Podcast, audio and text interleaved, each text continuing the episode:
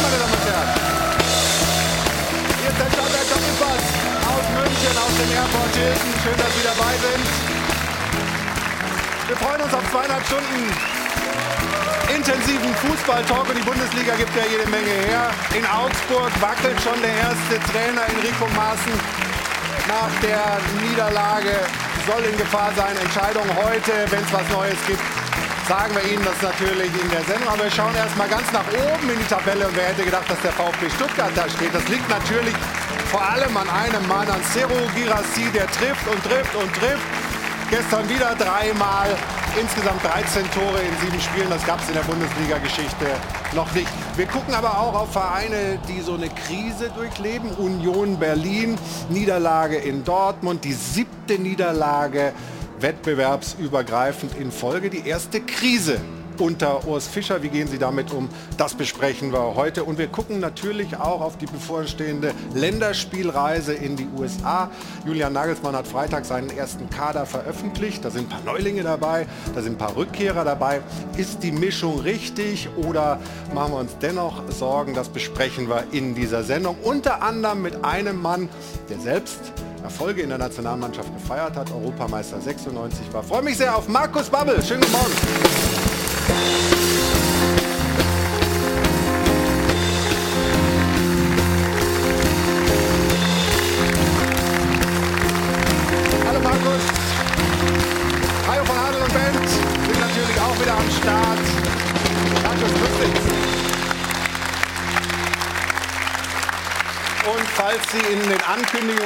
Gelesen haben, wir hatten ja angekündigt, Kevin Prinz Boateng wäre heute zu Gast. Er ist leider krank geworden. Wir wünschen gute Besserung und er hat uns versprochen, sobald er wieder fit ist, kommt er zu uns in die Sendung. Aber Markus, mit dir können wir zumindest beim Familiennamen noch mal bleiben. Nicht bei Kevin Prinz, sondern bei Jerome. Der FC Bayern hat sich dagegen entschieden, ihn zu verpflichten. Wie stehst du zu der Entscheidung? Ich fand die ganze, äh, die ganze Art nicht Bayern-like, ja, weil ähm, dass du im Nachhinein dann jemand holen musst, und das hat gar nichts jetzt mit, mit Kevin Prinz zu tun, das mag ich gar nicht bewerten, ähm, sondern dass du nicht in der Lage warst, in dem langen Transferfenster, das es ja gab, die richtigen Entscheidungen für dich zu treffen mhm. äh, und dann nochmal nachjustieren musstest. Und ähm, das ist einfach nicht Bayern-like. Okay, also wir besprechen das äh, im Rahmen dieser Sendung mit folgender Runde. Freue mich auf diese Gäste. Von Sky zu uns gekommen ist Ricardo Basile. Schönen guten Morgen. Außerdem unser Sport 1 Chefreporter Patrick Berger. Hallo, er arbeitet bei Magenta, bei RTL und bei Sky. Hier ist Thomas Wagner. Und er gehört zur Sendung wie die roten Stühle. Hier ist Stefan Effenberg, unser Experte. Hallo. Dann haben wir einen Mann hier, der später in unsere Runde noch dazustoßen wird. Der Schiedsrichter der Partie BVB Union gestern. Patrick Ittrich ist hier. Guten Morgen. Und natürlich ist sie auch am Start. Katharina Kleinfeld und die Frage der Woche. Schönen guten Morgen, Katha. Einen schönen guten Morgen. Schön, dass Sie mit dabei sind. Ja, wir kümmern uns äh, heute natürlich ausführlich, so hat es Flo auch gerade gesagt, um die deutsche Nationalmannschaft, um die erste Amtshandlung von Julian Nagelsmann, den Kader, den er berufen hat. Es gibt ein paar Debütanten, drei an der Zahl. Und da sieht man, man ist fast nie zu jung für ein Debüt. 32 Jahre alt ist beispielsweise Kevin Behrens von Union Berlin, der jetzt mit dabei ist, der übrigens die Nummer von Julian Nagelsmann ja noch nicht hatte, die dann erstmal einspeichern musste, nachdem er zwei Anrufe in Abwesenheit von Unbekannt hatte. Und dann gibt es jemanden wie Mats Hummels, der zurückkommt nach über zwei Jahren Abstinenz. Die Top-Personalie, wenn er eingesetzt wird, wird er dann zum ältesten Nationalspieler seit Miroslav Klose, wird ja bald 35, also Mats Hummels. Und wir fragen uns, wie sieht es bei Ihnen aus? Sagen Sie, das ist äh, genau das richtige Aufgebot, das Julian Nagelsmann da gebracht hat? Das ist unsere Frage, die Sie mitdiskutieren können, liebe Zuschauer, auf sport1.de oder am Dopafon unter 01379 011 011. Und die Auswahlmöglichkeiten, die sind äh, so vielfältig wie die Meinungen wahrscheinlich dazu. Einmal, ja, die Mischung passt oder, nee, Sie sagen, mh, mm, der Kader, der hat nicht genügend Qualität oder Ah, so richtig kann ich mich nicht entscheiden, weil es geht eher um Einstellung und Teamgeist. Was auch immer es ist, machen Sie mit, dann sind Sie bei uns in der Show. Also teilnehmen. Ihre Meinung ist uns wie immer wichtig, aber wir beginnen nicht mit der Nationalmannschaft, sondern wir beginnen mit ja, der Überraschungsmannschaft der Saison. Im vergangenen Jahr gerade noch die Klasse gehalten in der Relegation und jetzt vorübergehend Tabellenführer mit tollen Spielen der VfB Stuttgart. Und ein Mann steht im Zentrum, der Mann, der bisher 13 Tore geschossen hat. Seru Girassi.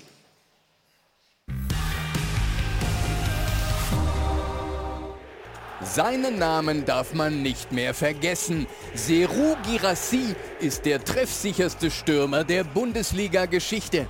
Denn weder der große Gerd Müller noch Robert Lewandowski haben nach sieben Spieltagen so viele Tore erzielt. Mit 13 Buden macht sich Girassi zur Legende. Und Girassi ist auch der erste Nicht-Münchner, dem nach so kurzer Zeit eine zweistellige Zahl an Bundesligatoren gelingt. Und weil das noch nicht genug ist, macht er gegen Wolfsburg auch noch einen lupenreinen Hattrick in nur 15 Minuten. Und kein Stürmer ist derzeit so effizient wie der Rekordschütze vom VfB. Fast jeder zweite Torschuss von Girassi ist drin. Und dank ihm hat der VfB jetzt auch schon zwei Punkte mehr als in der ganzen Vorrunde der letzten Saison. Der Abstiegskandidat ist aktuell sogar Tabellenführer. Und Girassi selbst hat schon zwei Tore mehr erzielt als in der ganzen letzten Spielzeit. Da fragt man sich, warum ist Girassi plötzlich so explodiert?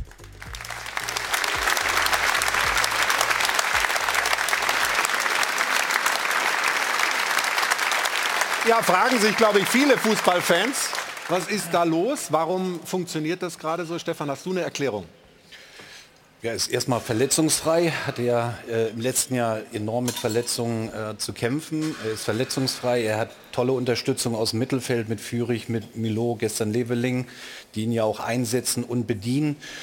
Und er ist ja auch nicht nur der klassische Neuner, ja, also dass er nur im Strafraum gefährlich ist, sondern auch aus der Distanz ein paar Tore schon geschossen hat. Er schießt rechts, links, ist Kopfball stark. Also er bringt eigentlich alles mit und deswegen wundern mich die 13 Tore Stand heute nicht wirklich. Geht's dir ähnlich? Ja, der VfB spielt wieder den Fußball, für den der VfB eben auch steht, Offensivfußball. Und dann wird es natürlich für einen Stürmer äh, leichter, wenn du natürlich permanent auch die Bälle bekommst, wie wenn du äh, wie in der Vergangenheit äh, tief stehst und dann immer erst wartest, bis was passiert und dann darauf reagierst. Und jetzt spielen sie einen aktiven Fußball, das hat Sebastian Hönes überragend in die Mannschaft hineinbekommen. Und ähm, dass, dass die Qualität ja da war, das, das hat man ja auch schon letztes Jahr äh, erkennen oder erahnen können. Und jetzt bringen sie eben ihre PS auf, äh, auf den Platz. Manche sagen, das Programm hat ihnen aber auch irgendwie so ein bisschen in die Karten gespielt. Das stimmt, es war sicherlich relativ angenehm, aber sowas musst du ja auch nutzen als Startrampe. Und bei Gerassi wundern sich, glaube ich, viele, weil es damals in Köln nicht so funktioniert hat. Muss man aber im Nachhinein sagen, Jörg Schmatke hat wieder sein Näschen bewiesen. Das war eine schwierige Saison insgesamt für den Verein. In damals in Köln. In Köln ja. damals. Deshalb, glaube ich, sind heute noch viele überrascht. In Frankreich hat er ja immer getroffen und äh, Stefan hat es gerade gesagt, der ist ja komplett, der ist körperlich äh, kompakt, der ist schnell und wie abgezockt er die beiden Tore macht, das zweite und das dritte, der platzt für Selbstvertrauen. Können natürlich auch sagen, man hat das Selbstvertrauen, also wenn du den HSV in der Relegation schlägst, dann kannst du so durchstarten. Ja, wir können, wir können jetzt gerade noch mal Katharina mit reinnehmen mit der Statistik, bevor wir ähm, dann die Szenen uns noch mal anschauen, die das, was du auch gesagt hast, äh, Vergi, noch mal verdeutlichen. Katharina, das sind beeindruckende Zahlen. Absolut. Hat bislang nämlich noch niemand geschafft. Ähm, und ich glaube, da bin ich nicht alleine, wenn ich sage, wir alle dachten, dass möglicherweise Harry Kane derjenige ist, der diese Saison solche Rekorde aufstellt, aber nö, äh, Girassi. Und schauen Sie mal mit mir auf diese Tabelle. Da stehen nämlich große Namen, die wir alle kennen, die aber genau das eben nicht geschafft haben. Ein Robert Lewandowski beispielsweise. Nach sieben Spieltagen hat er zweimal jeweils elf Tore aufgestellt, äh, beziehungsweise dann auf Rang 4, 15, 16, das war die Saison damals einmal noch zehn Tore erzielt nach sieben Spieltagen. Und der Bomber der Nation, Gerd Müller, der reiht sich da ebenfalls äh, zweimal ein Verein, ebenfalls mit zehn und nochmal zehn Treffern. Und äh, das ist etwas absolut Außergewöhnliches. Das sind die Worte, die sein Coach dazu findet, Sebastian Hönes. Äh, es ist enorm, freut mich für ihn, weil er einfach so ein hochanständiger, normaler Kerl ist, äh, der die Dinge immer wieder richtig, richtig gut einordnet. Deswegen gibt es da auch keinerlei Gefahr und Sorge, dass er irgendwie abhebt, Allüren bekommt. Und ähm, ja, ist natürlich das der große Kopf äh, des, des Erfolgs gerade, aber da gibt es schon noch ganz viele andere, die, die auch maßgeblich dazu beitragen, auf und auch neben dem Platz. Ja, der Coach, der sorgt da auch ein bisschen dafür, ne? dass es ihm nicht zu Kopf steigt, Sebastian Hoeneß. Sie können diese ganzen Tore übrigens bei uns nochmal mitverfolgen in unserer neuen Sendung, die morgen Abend zu sehen ist. Bundesliga Best auf Spieltag ab 21.45 Uhr. Aber nicht nur den Hattrick von Seru Girassi, sondern alles, was wichtig war. Alle Highlights dieses siebten Bundesligaspieltags. Danke, Katharina. Aber wir bleiben bei äh, Girassi. Die Tatsache, dass er sich offensichtlich sehr wohl fühlt in Stuttgart, in dieser Mannschaft, die spielt welche Rolle? Ja, das ist natürlich eine ganz große, das was Markus gesagt hat, ist ja schon richtig. Man hat letzte Saison schon einige Ansätze bei ihm gesehen, dass er sich grundsätzlich wohlfühlt. Dass ich glaube, letzte Saison elf Tore in 22 Spielen, also auch eine gute Quote. Ne? Genau, hatte dann auch hier und da eben äh, diese Verletzungsanfälligkeit. Jetzt ist er topfit. Ähm, was ich bei ihm so großartig finde. Ich hatte das Spiel letzte Woche was, glaube ich, in Köln gegen Stuttgart gesehen. Du kannst ihm wirklich als äh, Zehner, als Mittelfeldspieler jeden Ball scharf anspielen. Der macht jeden Ball fest. Äh, dadurch hat eine Mannschaft die Möglichkeit, von hinten aufzurücken. Das ist auch eine Riesenqualität, ähm, die, die so ein Stürmer nochmal hat, äh, zusätzlich zu den Treffern. Und ich meine, 13 Tore nach sieben Spieltagen ist unfassbar, wenn man guckt. Letzte Saison ist unser Torschützenkönig mit 16 Toren davon gegangen nach ja, 34 ja. Spielen. Also das ist schon eine Ansage. Kann der VfB das noch eine Weile durchhalten, deiner Meinung nach? Mhm. Ich glaube schon. Also solange Gerassi natürlich so performt. Ähm, ich hatte ihn kurz nach, als die Transferphase zu Ende war, war ich beim ersten Spiel beim VfB. Er hat gesagt, er hat schon mit dem Gedanken gespielt, den Verein zu verlassen im Sommer. Und als dann halt das Transferschluss kam, die ganze Familie ist dann auch hergekommen, die wohnt ja auch äh, jetzt bei ihm, hat das bei ihm im Kopf noch mal was äh, freigesetzt. Er kann sich jetzt auf den Fußball konzentrieren. Und ich glaube auch, dass äh, Sebastian Hoeneß, äh, als er noch bei Hoffenheim Trainer war da er dann irgendwann entlassen wurde, vielleicht braucht auch einfach die neue Generation Trainer mal einen Anlauf, wo es dann vielleicht mal nicht so funktioniert und dann zu einem Verein zu kommen, wo man mhm. eben den Fußball spielen kann. Das ist ja jetzt nicht nur Gerassi, wir haben es ja gerade angesprochen, Fürich etc. oder F hat es ja eben gesagt. Der Fußball passt einfach jetzt gut zu der Mannschaft des VfB. Also der Fit ist anders, als der jetzt bei Bruno Labbadia mhm. war. Wir gucken mal rein in die äh, Tore. Das äh, 1 zu 1, das erste Tor von Girassi, ein Elfmeter. Ähm, aber den macht er auch irgendwie ganz, ganz lässig, ne, Stefan? Macht er ziemlich lässig, ja. Aber das spricht natürlich dann von Selbstvertrauen. Ne? Also so trittst du an und bist überzeugt davon. Ähm, ja, diese Verantwortung musst du aber auch übernehmen. Und ich glaube, dass er so weit ist, dass er das eben dann auch trägt in so einer Spielsituation. Aber was ganz interessant ist, ähm, ähm, vorher die Entstehung zum Elfmeter, da sind dir, Stefan, ein paar Dinge aufgefallen, ja. die ein bisschen dafür sprechen, wie der VfB Stuttgart mittlerweile spielt. Hast du gerade auch erwähnt. Ja, der Markus hat es ja vollkommen richtig gesagt, dieses Mutige, also sich eben nicht zurückzuziehen, sondern direkt vorwärts auch zu attackieren. Mal, ja? Also Genau, wir haben jetzt neun Stuttgarter, äh, ich sag mal um die 25 Meter vor dem Tor der Wolfsburger. Ja? Du hast eine Absicherung noch hinten. Letztes Jahr hätte das mit Sicherheit anders ausgesehen bei einer Standard für Stuttgart. Der hätte nämlich zwei oder drei abgesichert und erst mal das defensive Denken. Und hier gehen sie sofort in die Vorwärtsbewegung. Und deswegen äh, entsteht jetzt dieses Foul was er erstmal nicht erkannt hat, Weiterlau, aber das war natürlich ein klarer Elfmeter. Aber das ist dieses mutige Spiel der Stuttgarter und das hat, wie gesagt, der Markus ja eben auch äh, gesagt. Also hier sieht man nochmal ja, ja. das Foul, äh, völlig richtige Entscheidung und dadurch dann das 1 zu 1 Elfmeter haben wir ja gesehen, aber auch beim äh, zweiten Tor, wenn man sagen, das ist ja ein, ein lupenreiner Hattrick, den er da hingelegt hat in, in 15 Minuten.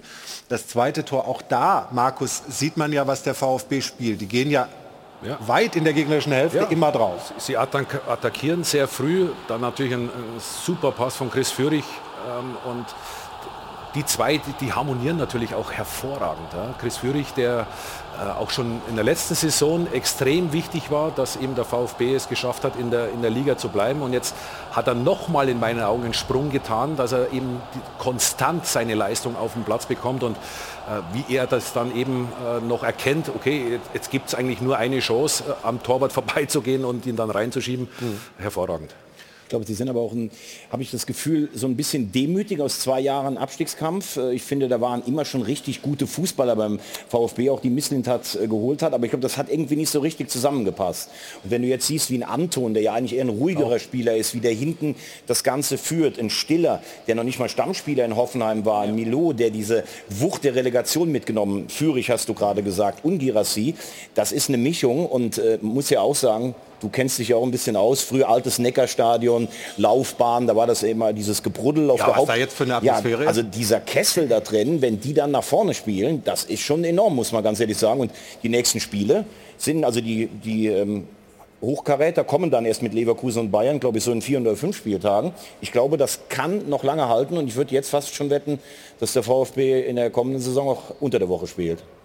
Also du glaubst, dass das fürs internationale Geschäft Glaub reicht? ich Wir haben mal schon, ja. geguckt, äh, also je, es ist keine Mannschaft, die so gestartet ist, äh, äh, noch schlechter als Neunter geworden am Ende der Saison. Also äh, Abstiegskampf wird es vielleicht dann tatsächlich nicht werden beim VfB Stuttgart in, in dieser Saison. Bleiben wir noch mal kurz bei Chris Führig. Du hast letzte Woche hier gesagt, hätte sich mal eine Nominierung ver verdient. Ähm, hat Nagelsmann bei dir abgeschrieben oder? Er hat die Sendung geguckt. Ja, verstehe. Ja, das macht er ja immer eigentlich, oder? Er, er hat es ja auch verdient. Also er macht schon den Unterschied auch in der Offensive. Er kann ja auch als Achter oder Zehner spielen. Ähm, Sebastian Hoeneß hat sich entschieden, ihn so ein bisschen auf die linke Bahn zu schieben.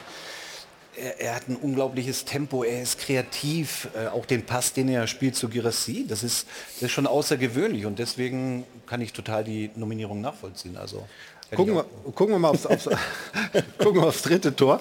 Ähm, und das ist ja so schön, wenn es dann läuft, dann fallen dir die Bälle plötzlich vor die Füße, dann, dann weißt du gar nicht, wie dir geschieht.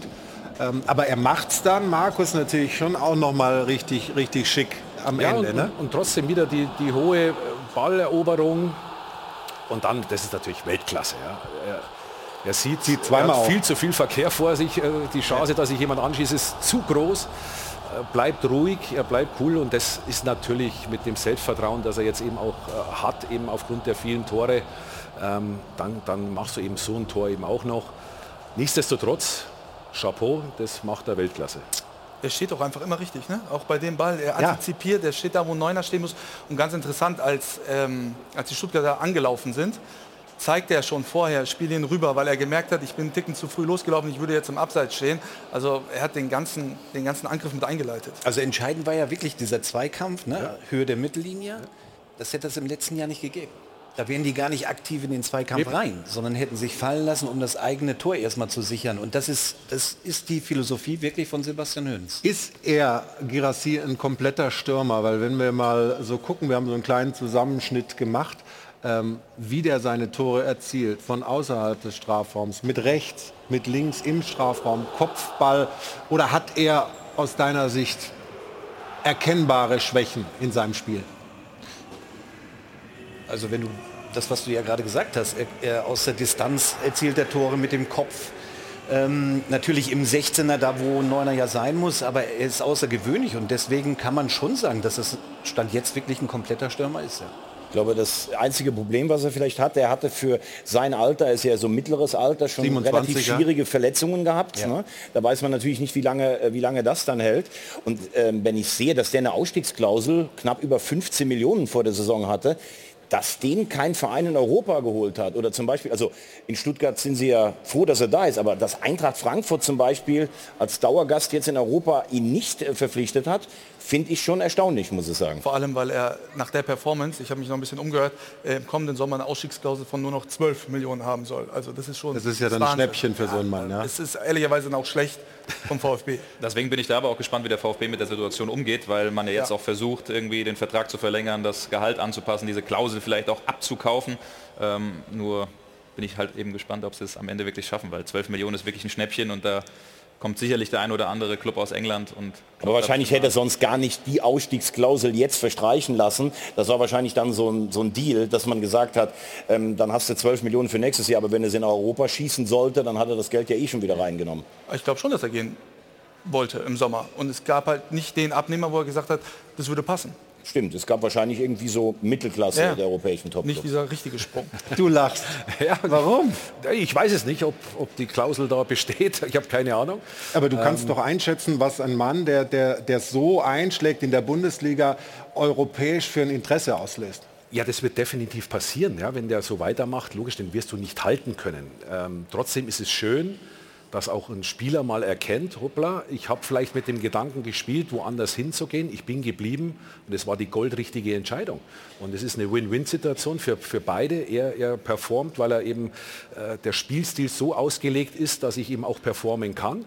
Und der VfB wird äh, profitieren davon, weil ich dann eventuell, wenn alles richtig gut läuft, äh, in den Europacup komme oder dann zumindest aber auch noch äh, eine, eine, eine eine schöne Transfersumme bekommen, weil man, man, darf ja eins nicht vergessen, vielleicht hast du den Spieler ja auch nur bekommen unter dieser Bedingung. Na klar. Ja? Und ähm, dementsprechend sage ich nicht, der VfB ist dumm, sondern ich weiß nicht, wie die Konstellation war und da, da würde ich mir erst die Verantwortlichen mir anhören, ähm, weil ähm, so macht es jetzt für mich keinen Sinn, darüber zu reden, weil äh, ich eben nicht weiß, wie der Stand der Dinge da genau ist. Das ist jetzt natürlich eine Momentaufnahme. Äh, die Tabellensituation sehen wir da. VfB ist weit über den Erwartungen. Wie stabil schätzt du die Situation dort ein? Sehr stabil. Ähm, weil der VfB äh, richtige Personalentscheidungen getroffen hat. Mit, Alex Werle ist einer gekommen, der wirklich für mich einer der besten CEOs gibt, äh, ist, die, die es in der Bundesliga gibt, der genau weiß, was er, was er tun muss, welche, äh, ja, welche Schalter ich in Bewegung setzen muss, damit dann schlussendlich das da unten rauskommt. Ja, er hat sich von Sven Mislintat getrennt, was für mich eine, eine ganz, ganz wichtige Entscheidung war, ähm, den Sonnengott eben zu, gehen zu lassen und äh, mit, mit Wohlgemut einen dazugeholt, der das Business eben sehr, sehr gut kennt. Darüber hinaus haben sie dann eben mit Sebastian Hoeneß ähm, einen, einen Top-Trainer geholt, mhm. ähm, wo ich schon in Hoffenheim mir die Spiele wahnsinnig gern angeschaut habe, weil er eben einer ist, der nach vorne spielt, der nicht dieses äh, äh Tiefstehen und dieses Umschaltspiel, und, sondern er ist, äh, versucht aktiven Fußball spielen zu lassen. Das hat mir immer wahnsinnig gut gefallen. Es hat leider nicht funktioniert, weil die Ergebnisse dann irgendwann so nicht mehr stattgefunden haben. Aber die Art und Weise, wie sie gespielt haben, war top. Und jetzt, seit er da ist, ist der VfB wie ausgewechselt. Sie spielen einfach einen tollen Fußball. Und ohne ihn wäre der VfB ja direkt abgestiegen. Mit ihm haben sie es zumindest geschafft, in die Relegation zu kommen und da in zwei klaren Spielen äh, das für sich zu entscheiden. Du hast vorhin vom Fit gesprochen zwischen Trainer und Mannschaft. Das ist wirklich eine Passung, auch wie er sich äußert. Auch gestern nach dem Spiel ähm, finde ich ganz klar und ähm, beeindruckend. Tatsächlich heute, als wir dann gefeiert haben, äh, gemeinsam auf dem Platz, äh, das ganze Stadion gefeiert hat, äh, war das schon so ein Moment, wo man sich mal, ich habe mich nicht gekniffen, aber schon gefragt hat, was, was, was hier jetzt gerade eigentlich, eigentlich abgeht. Ähm, und heute genieße ich es auch. Ähm, wir haben jetzt kein Spiel vor der Brust, wir haben jetzt eine Länderspielpause und, und man muss dann auch mal kurz innehalten und, und das genießen. Ändert nichts darum, dass, daran, dass wir, wenn wir wieder alle zusammenkommen, dass wir richtig Bock drauf haben, uns äh, auf, auf Union vorzubereiten. Das ist dann das nächste Spiel des VfB Stuttgart nach der... Ja? Da gab es eine super Szene. Ich war beim Spiel in der Relegation gegen den HSV, das erste Spiel, wo sie ja glaube 3-0 haben sie gewonnen und hätten das Spiel 7-8-0 mhm. gewinnen können. Die Spieler sind in die Kurve gegangen, haben sich feiern lassen und er war der Erste, wo hingegangen ist und gesagt, hey, hol bitte die Jungs da wieder zurück. Wir haben noch ein Spiel zu gehen. Und das, das zeigt auch ein Stück weit diese Demut, was sie jetzt eben auch haben, diese Bescheidenheit, äh, was ihnen extrem gut tut. Und das hat er eben diesen Spielern auch vermittelt. Eben, auch wenn wir jetzt erfolgreich sind, jetzt, äh, hey, Warum sind wir erfolgreich? Weil wir alle an einem Strang ziehen, weil wir alle Gas geben, jeder macht seinen Job. Und da ist er eben äh, hauptverantwortlich, dass er immer wieder die Jungs auch wieder zurückholt und sagt, hey, pass mal auf, denkt an letztes Jahr, wo waren wir da? Jetzt genießen, ja, aber dann auch wieder fokussiert sein auf die nächste Aufgabe. Aber ich finde es auch gut, dass er jetzt mal sagt, wir müssen das jetzt auch mal genießen. Ne? Also ja. es gibt ja Trainer, die sagen dann immer schon, oh, Union müssen wir jetzt anpassen. Du musst ja so einen Moment auch mal mitnehmen äh, für die Spieler. Und ich glaube, dass er in Hoffenheim zum Beispiel noch nicht so souverän gewesen ist. Auch bei den Bayern Amateuren hat er sich ja entwickelt. Im ersten, in der ersten Zeit, im ersten Halbjahr auch nicht so erfolgreich. Dann ist er Meister geworden in der dritten Liga mit ihnen. Das ist wirklich eine Entwicklung. Und er selbst hat natürlich durch diesen Klassenerhalt, den du gerade angesprochen hast, so viel Rückendeckung auch der Leute, mhm. dass man tatsächlich, glaube ich, in Stuttgart mit dem Saisonstart endlich mal ohne diesen ganz großen Druck agieren. Also momentan werden äh, dem VfB Stuttgart zu Recht Grenze gebunden, Lob überall. Ähm, eine andere Mannschaft, die das in den letzten Jahren immer so abgeräumt hat, ist Union Berlin. Die sind gerade in der Krise. Die haben sieben Spiele in Folge wettbewerbsübergreifend verloren, fünf Bundesligaspiele in Folge verloren jetzt in Dortmund. Das war ein tolles Tor hier von Nico Schlotterbeck. Das ist unser Thema nach einer kurzen Pause hier im Stahlwerk Doppelpass. Also, bis gleich.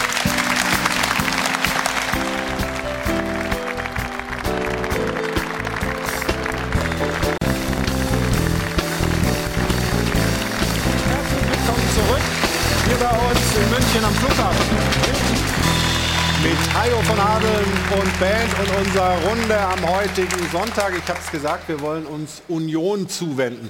Ein tolles Spiel in Dortmund, aber eben die fünfte Bundesliga-Niederlage in Folge. Sieben Niederlagen wettbewerbsübergreifend in Folge. Also echt eine Krise. Düster schaut es aus. Momentan bei den Eisernen.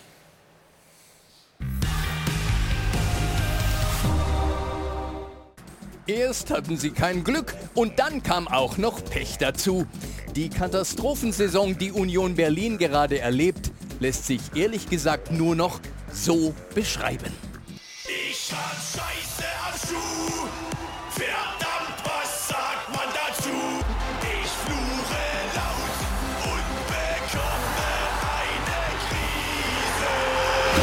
Krise. So schaut's aus. Auch der amtierende Trainer des Jahres wirkt ratlos. Fünf Jahre ratterte der Schweizer Fischer Express immer Richtung Gipfel. Ein ständiger Aufwärtstrend.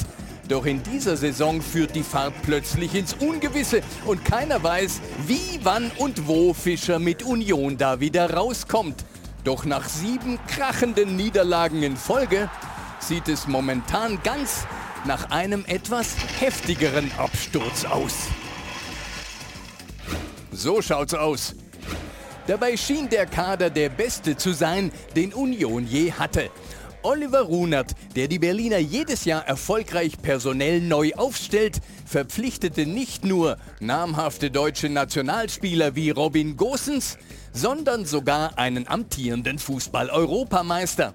Leider hat Union mit Bonucci bis jetzt jedes Spiel verloren und schon zehn Gegentore mehr als letzte Saison zur gleichen Zeit. Und man fragt sich, ob Runert bei Bonucci zum ersten Mal sein Instinkt im Stich gelassen hat. Denn er hat ihn sicher nicht nur geholt, um Elfmeter zu schießen und das Durchschnittsalter des Kaders zu erhöhen. So schaut's aus. Apropos Runert. Der Architekt des Erfolgs wird möglicherweise von Schalke 04 umworben. Verständlich, denn Schalke braucht ein Wunder und Runert steht für Erfolgsgeschichten mit Happy End. Sein Weggang würde die Unruhe bei Union allerdings noch verschärfen.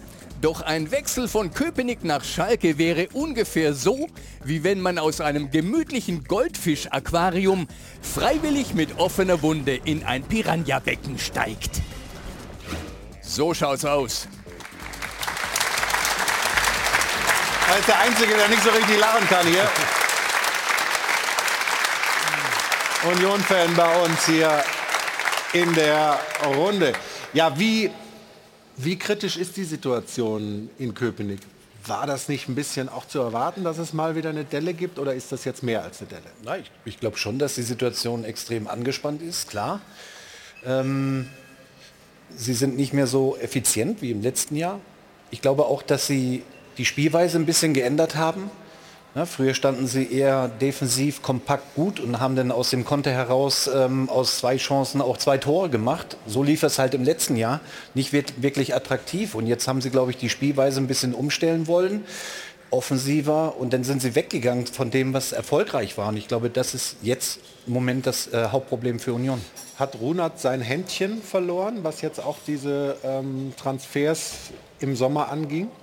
Ja, es wirkt so ein bisschen, ja, wobei ich äh, schon oder erkenne, seit Rani Kidira verletzt ist, seit Robin Knoche verletzt ist, das sind zwei extrem wichtige Spiele für diese Mannschaft äh, gewesen und ähm, da hat es so ein bisschen die Achse weggebrochen und äh, die Jungs, die jetzt eben dafür einspringen, äh, können das so noch nicht hundertprozentig umsetzen.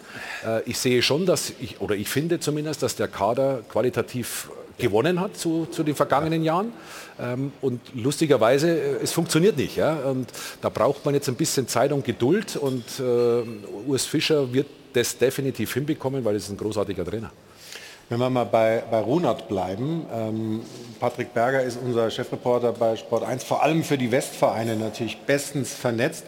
Glaubst du, das ist ein Szenario, was wirklich passieren könnte, dass er irgendwann zurückgeht nach Schalke? Ja, es ist ein Thema, was äh, immer wieder aufkommt, weil Olli Runert äh, auch in der Knappenschmiede damals äh, wirklich viele, viele Dinge gemacht hat, die, die gut waren, die positiv waren. Für mich einer der besten Manager äh, in, in Deutschland in der Bundesliga und deswegen ist es klar, dass diese Gerüchte immer mal wieder aufkommen, wenn Schalke in der Krise ist, wenn Schalke in einer schwierigen äh, Situation ist. Wir können ja bestimmt gleich mal rein und ich hatte die Möglichkeit, gestern mit ihm zu sprechen. Und, hey, du moderierst die Dinger selber an, sehr gut. Ja. Wenn du mal irgendwann hier nicht mehr willst, sag aber Bescheid. Ne? Okay, okay, also ähm, noch mache ich no, das ja, Interview von, von, von Patrick Berger mit Olli Ronald. Ganz kurz, bitte. Können Sie das ausschließen für diese Saison, dass äh, Sie Union verlassen und zum FC Schalke 04 gehen? Ja, und auch darüber hinaus, ist das für Sie generell ein Thema? Oder? Nochmal, grundsätzlich ist es so, ich glaube, im Moment geht es wirklich äh, um ganz andere Dinge. Und für mich ist eine Sache, die einfach mal eben so äh, kolportiert wurde und zu der wir schon tausendmal was gesagt haben. Schalke ähm, ist nach wie vor ein Verein, der halt hochspannend ist und für mich immer spannend bleiben wird. Aber das ist überhaupt, überhaupt jeglicher, entbehrt im Augenblick jeglicher Grundlage. Dann beginnen wir wieder mit der Interpretation im Augenblick sozusagen. Stand jetzt gab es ja auch mal. Äh, aber ähm, was, was, glaubst du? Äh, Oliver Runert war vor, vor ein paar Wochen bei mir in der Sendung zu Gast und ich bin äh, überzeugt davon, dass er im Sommer bei Union Berlin aufhören wird. Ob er dann zu Schalke 04 geht oder aber, er ist ja auch Politiker, ähm, seine Familie ist nie mit nach Berlin gezogen. Er hat ja ein Jahr lang in Berlin im Hotel gelebt, lebt jetzt in einer Wohnung in Berlin. Die Familie ist nach wie vor in, in Iserlohn. Iserlohn ja. Und ähm, er spielt auch konkret mit dem Gedanken, sollte Sarah Wagenknecht von der Linkspartei eine eigene Partei gründen, dass er da eine führende Rolle übernehmen würde. Das wäre dann auch in seinem Bereich. Er ist ja Fraktionsvorsitzender der Linke in Iserlohn noch äh, zusätzlich. Also ich glaube, dass er auf jeden Fall zurück in die Heimat gehen möchte und am Ende der Saison bei Union Berlin aufhören wird. Du kräuselst so ein bisschen die Stirn oder interpretiere ich da jetzt was Falsches? nein, nein. Ich, ich, wusste, dass er bei den, bei den Linken ist. Ich wusste aber nicht, dass er so eng mit Sarah Wagenknecht ist, dass er damit liebäugelt. Ähm, aber ich ähm, schätze ihn so ein, wenn es jetzt für Union richtig kritisch würde, dass er diesen Schritt dann eher nicht machen würde. Ähm, weil ich glaube nicht, dass er jemand ist, der den Verein hängen lässt, wenn es äh, schwierige See ist, das Schalke und ähm, praktisch das Sauerland für ihn irgendwann mal wieder ein Lebensmittelpunkt oder ein Ziel sein können. Ich glaube, das ist klar. Aber äh, das, was Stefan gesagt hat, finde ich richtig. Wir dürfen ja nicht den Fehler machen, also ich bewundere das, was die bei Union machen, wirklich, aber die haben ja die Gegner nicht aus den Schuhen gespielt, sondern das war ein System, sehr effizient. Mhm. So, und jetzt hast du natürlich dann irgendwann im Kopf Champions League, wir spielen in Madrid. Mhm. Du hast gerade gesagt, zwei Eckpfeiler, die immer da waren, fehlen mit Knoche und Kedira. Ähm, ich glaube auch, dass sie ein bisschen anders Fußball spielen wollten. Jetzt hast du mhm. dann Gosens und Volland und Bonucci. Irgendwann sind das große Namen und ich finde, dass es ganz normal ist, dass es mal so eine Delle gibt.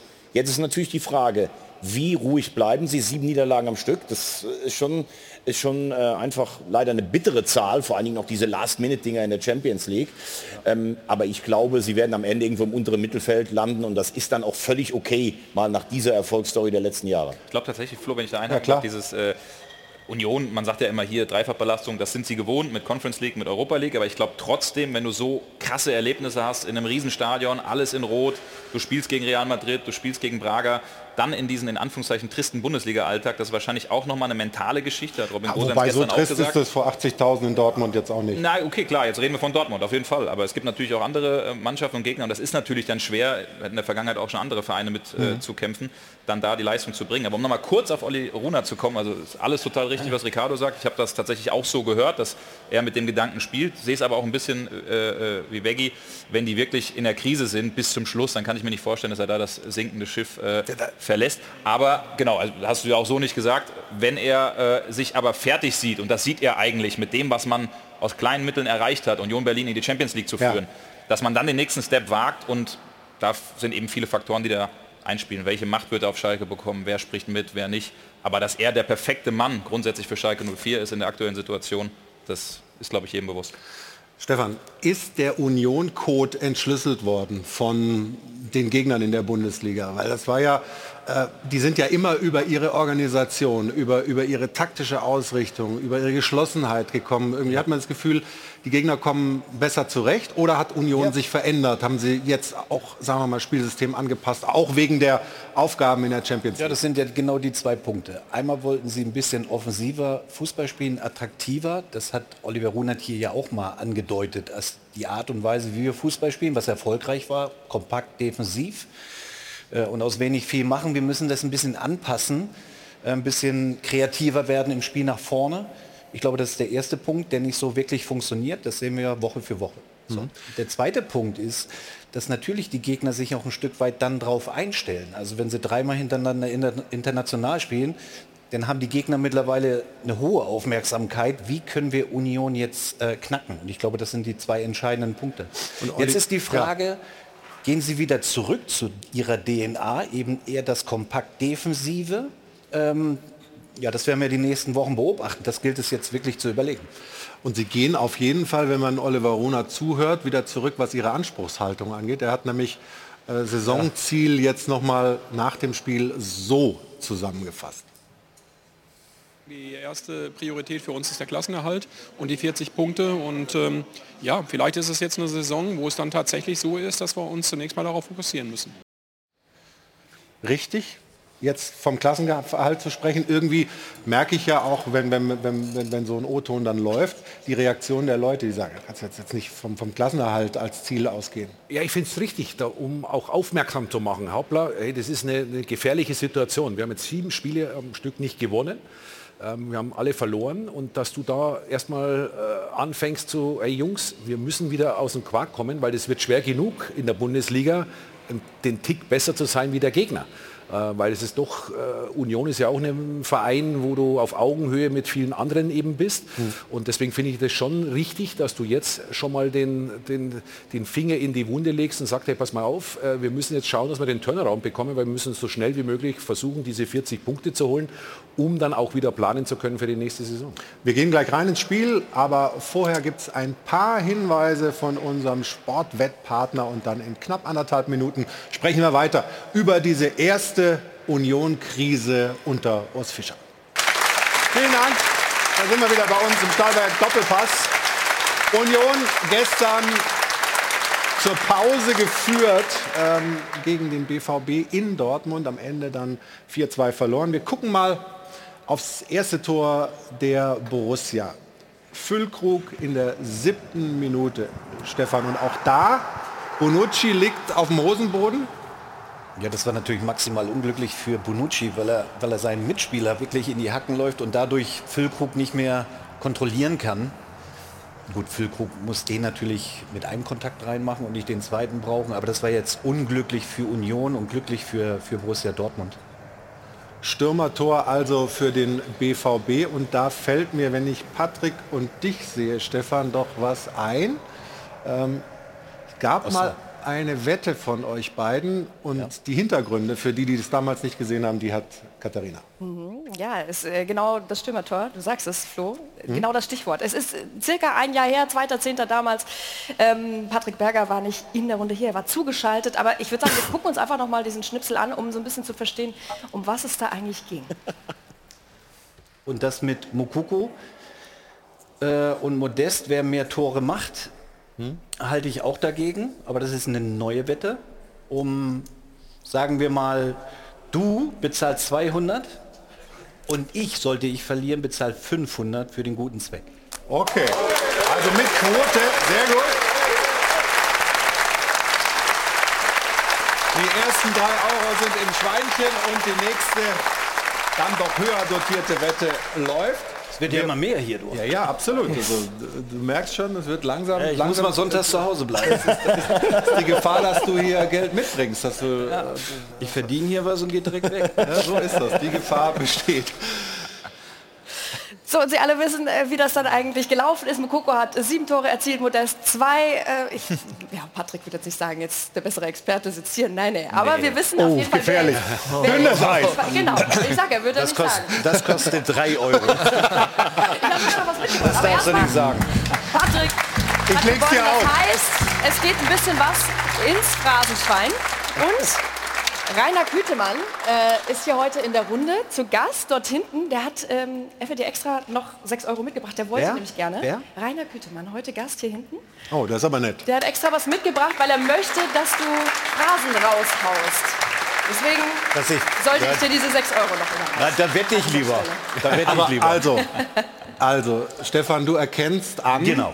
du hast die Wette verloren. Genau. Deutlich verloren, oder?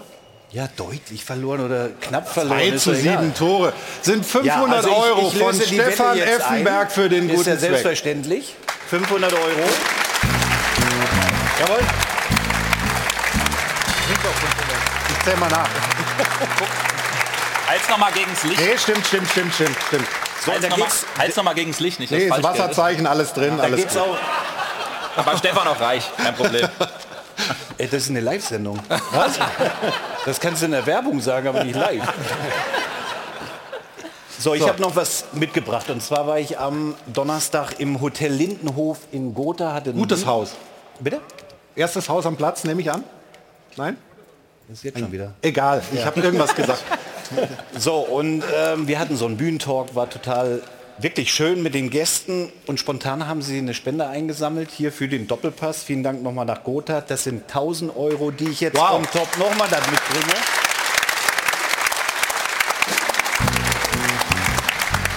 Legt das, legt das alles nicht ins Schweinchen rein? Ja, und, und, und noch was, der Ball ist rund, 3 Euro Phrase. so, aber die Schnauze voll. Also. die finanziellen Dinge sind jetzt geregelt. Ja, ja. Ich habe ein Problem, aber. Ja, ja, gut. Ich weiß nicht, willst du noch. Ja, machen wir neue Wette irgendwann? irgendwann, irgendwann. Aber jetzt lass uns mal ah. äh, beim Spiel bleiben. Die Reaktion von Union war ja eigentlich schnell da. Ne? Dieses äh, Tor von Gosens, äh, da war zwar Füllkrug mit dem Schädel auch noch mal kurz dran. Wir gucken es uns an. Also in der ersten Hälfte war Union wirklich nicht schlecht eigentlich. Ne? Nein.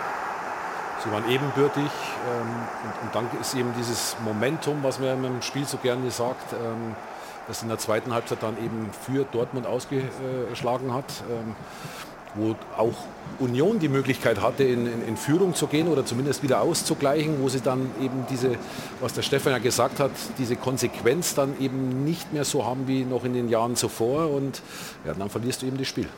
Man muss aber natürlich auch sagen, wie Veggie ja eben gesagt hat, die hatten ja in den letzten Jahren auch immer so das Momentum, Spielglück auf ihrer Seite. Jetzt ist es komplett genau. gegen sie. Also ne? Wenn wir jetzt auch das Spiel gegen Real Madrid sehen, die anderen Spiele in der Champions League, teilweise jetzt hier auch in der Bundesliga, ist eben da, wo sie in den vergangenen Jahren immer das Spielglück auf ihrer Seite hatten, eben jetzt das Spiel Pech auf ihrer Seite. Auch Standardsituationen, jetzt gut haben sie gestern einen gemacht, den wir gerade gesehen haben, war ja auch ein ganz großer Anteil von äh, Toren. Mhm. Läuft auch gerade nicht so, deshalb haben Stefan nicht gerade in der Werbepause gesprochen.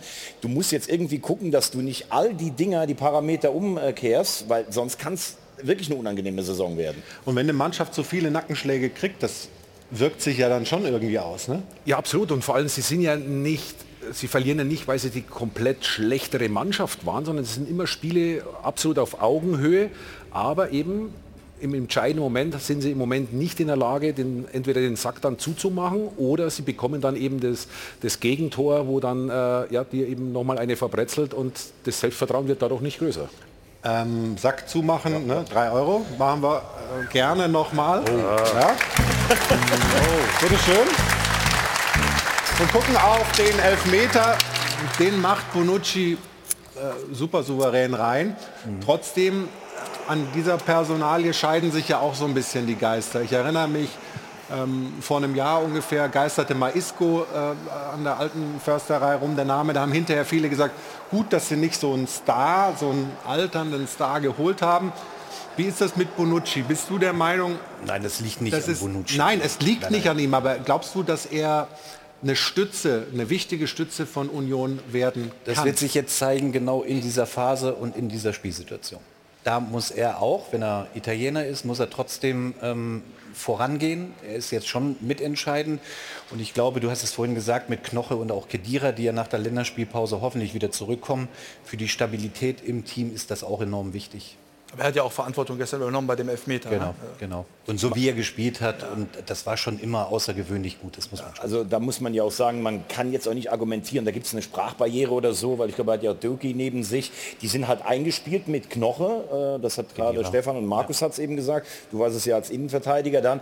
Aber Bonucci von seiner Gestalt, denke ich schon, ähm, das nagt natürlich an ihm. Der hat den bei Juve eigentlich immer nur gewonnen. Jetzt verliert er sieben Spiele am Stück. Ich glaube, der hat ja noch nichts, keinen Punkt geholt mit Union. Mhm. Ähm, und jetzt wird sich das zeigen, aber ich habe nicht das Gefühl, dass er jetzt jemand ist, der beleidigt ist, oh, wo spiele ich denn jetzt hier, sondern ich glaube, es geht ihm auch um seine eigene Reputation und ich gehe davon aus, dass er schon seine Rolle da auch spielt, die angedacht ist. Was Urs Fischer moniert, ist äh, die Defensivarbeit, die nicht so gut sei. Und vor allem erkennt er, und das hat er nach dem Spiel gesagt, sehr, sehr viele individuelle Fehler.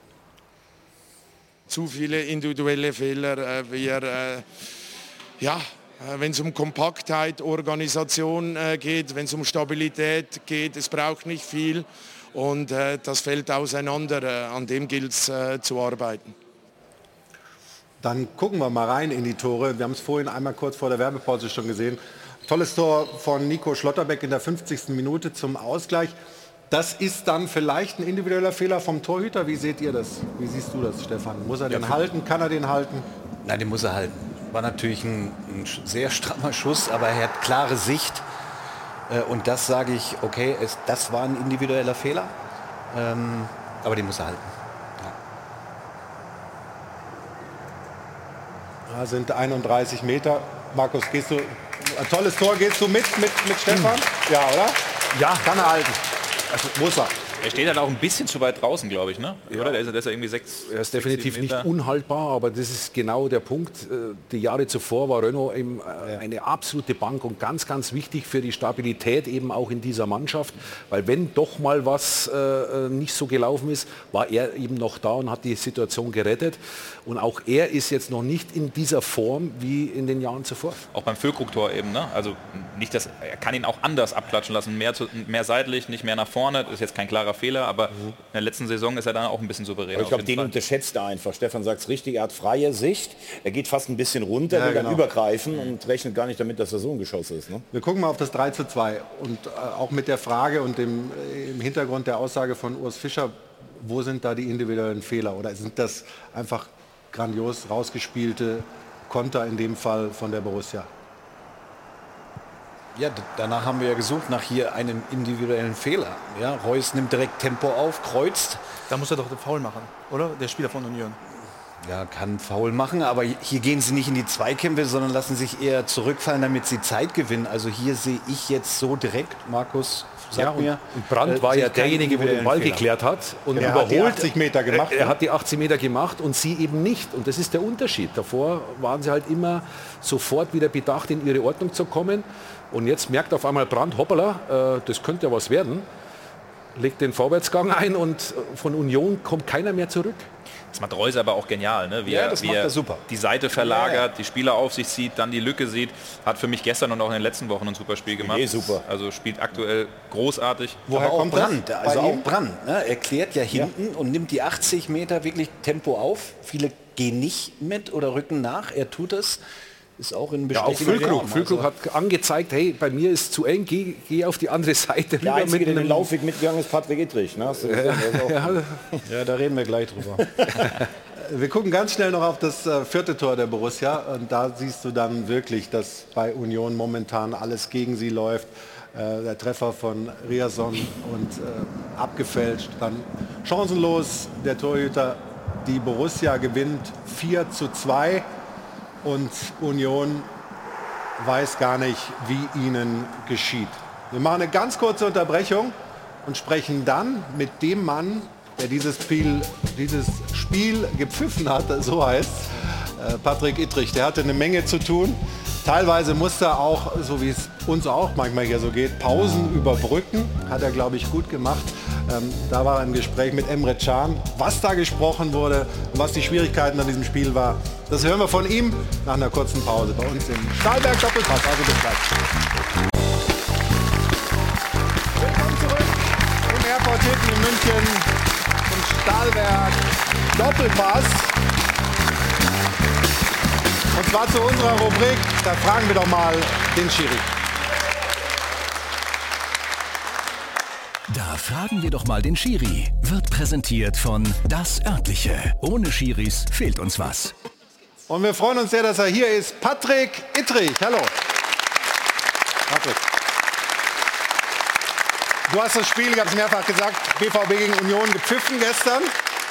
Es gab viele, viele Szenen da drin, aber eine, ähm, die habe ich gesehen, das war, glaube ich, nach der ersten Hälfte oder was war das? Mit Emre Can. Was habt ihr denn da besprochen?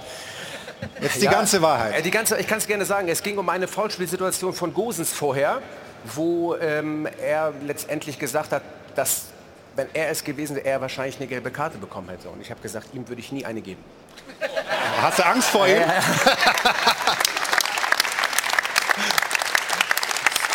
Aber ihr habt euch dann irgendwie angenähert und verstanden, oder? Wir haben uns die ganze Zeit angenähert und verstanden. Also ich bin ja, ich weiß nicht, wie Sie sagen, dafür bekannt, aber ich versuche ja mit Spielern zu sprechen und Mhm. manchmal ein bisschen zu lang, ehrlicherweise, so wie hier auch. Ähm, und Hier hast du ja, Zeit. Das ist, danke, das ist sehr nett. ähm, und ja, ich versuche halt immer mit den Spielern zu kommunizieren und auch ein bisschen herauszufinden, was, was bewegt sie eigentlich, um dann auf dem Platz ein gutes Verhältnis zu haben mit den Spielern. Wir haben dich gestern mal beobachtet, über die 90 Minuten. Patrick Ittrich, der Schiedsrichter von BVB gegen Union. Bitte schön.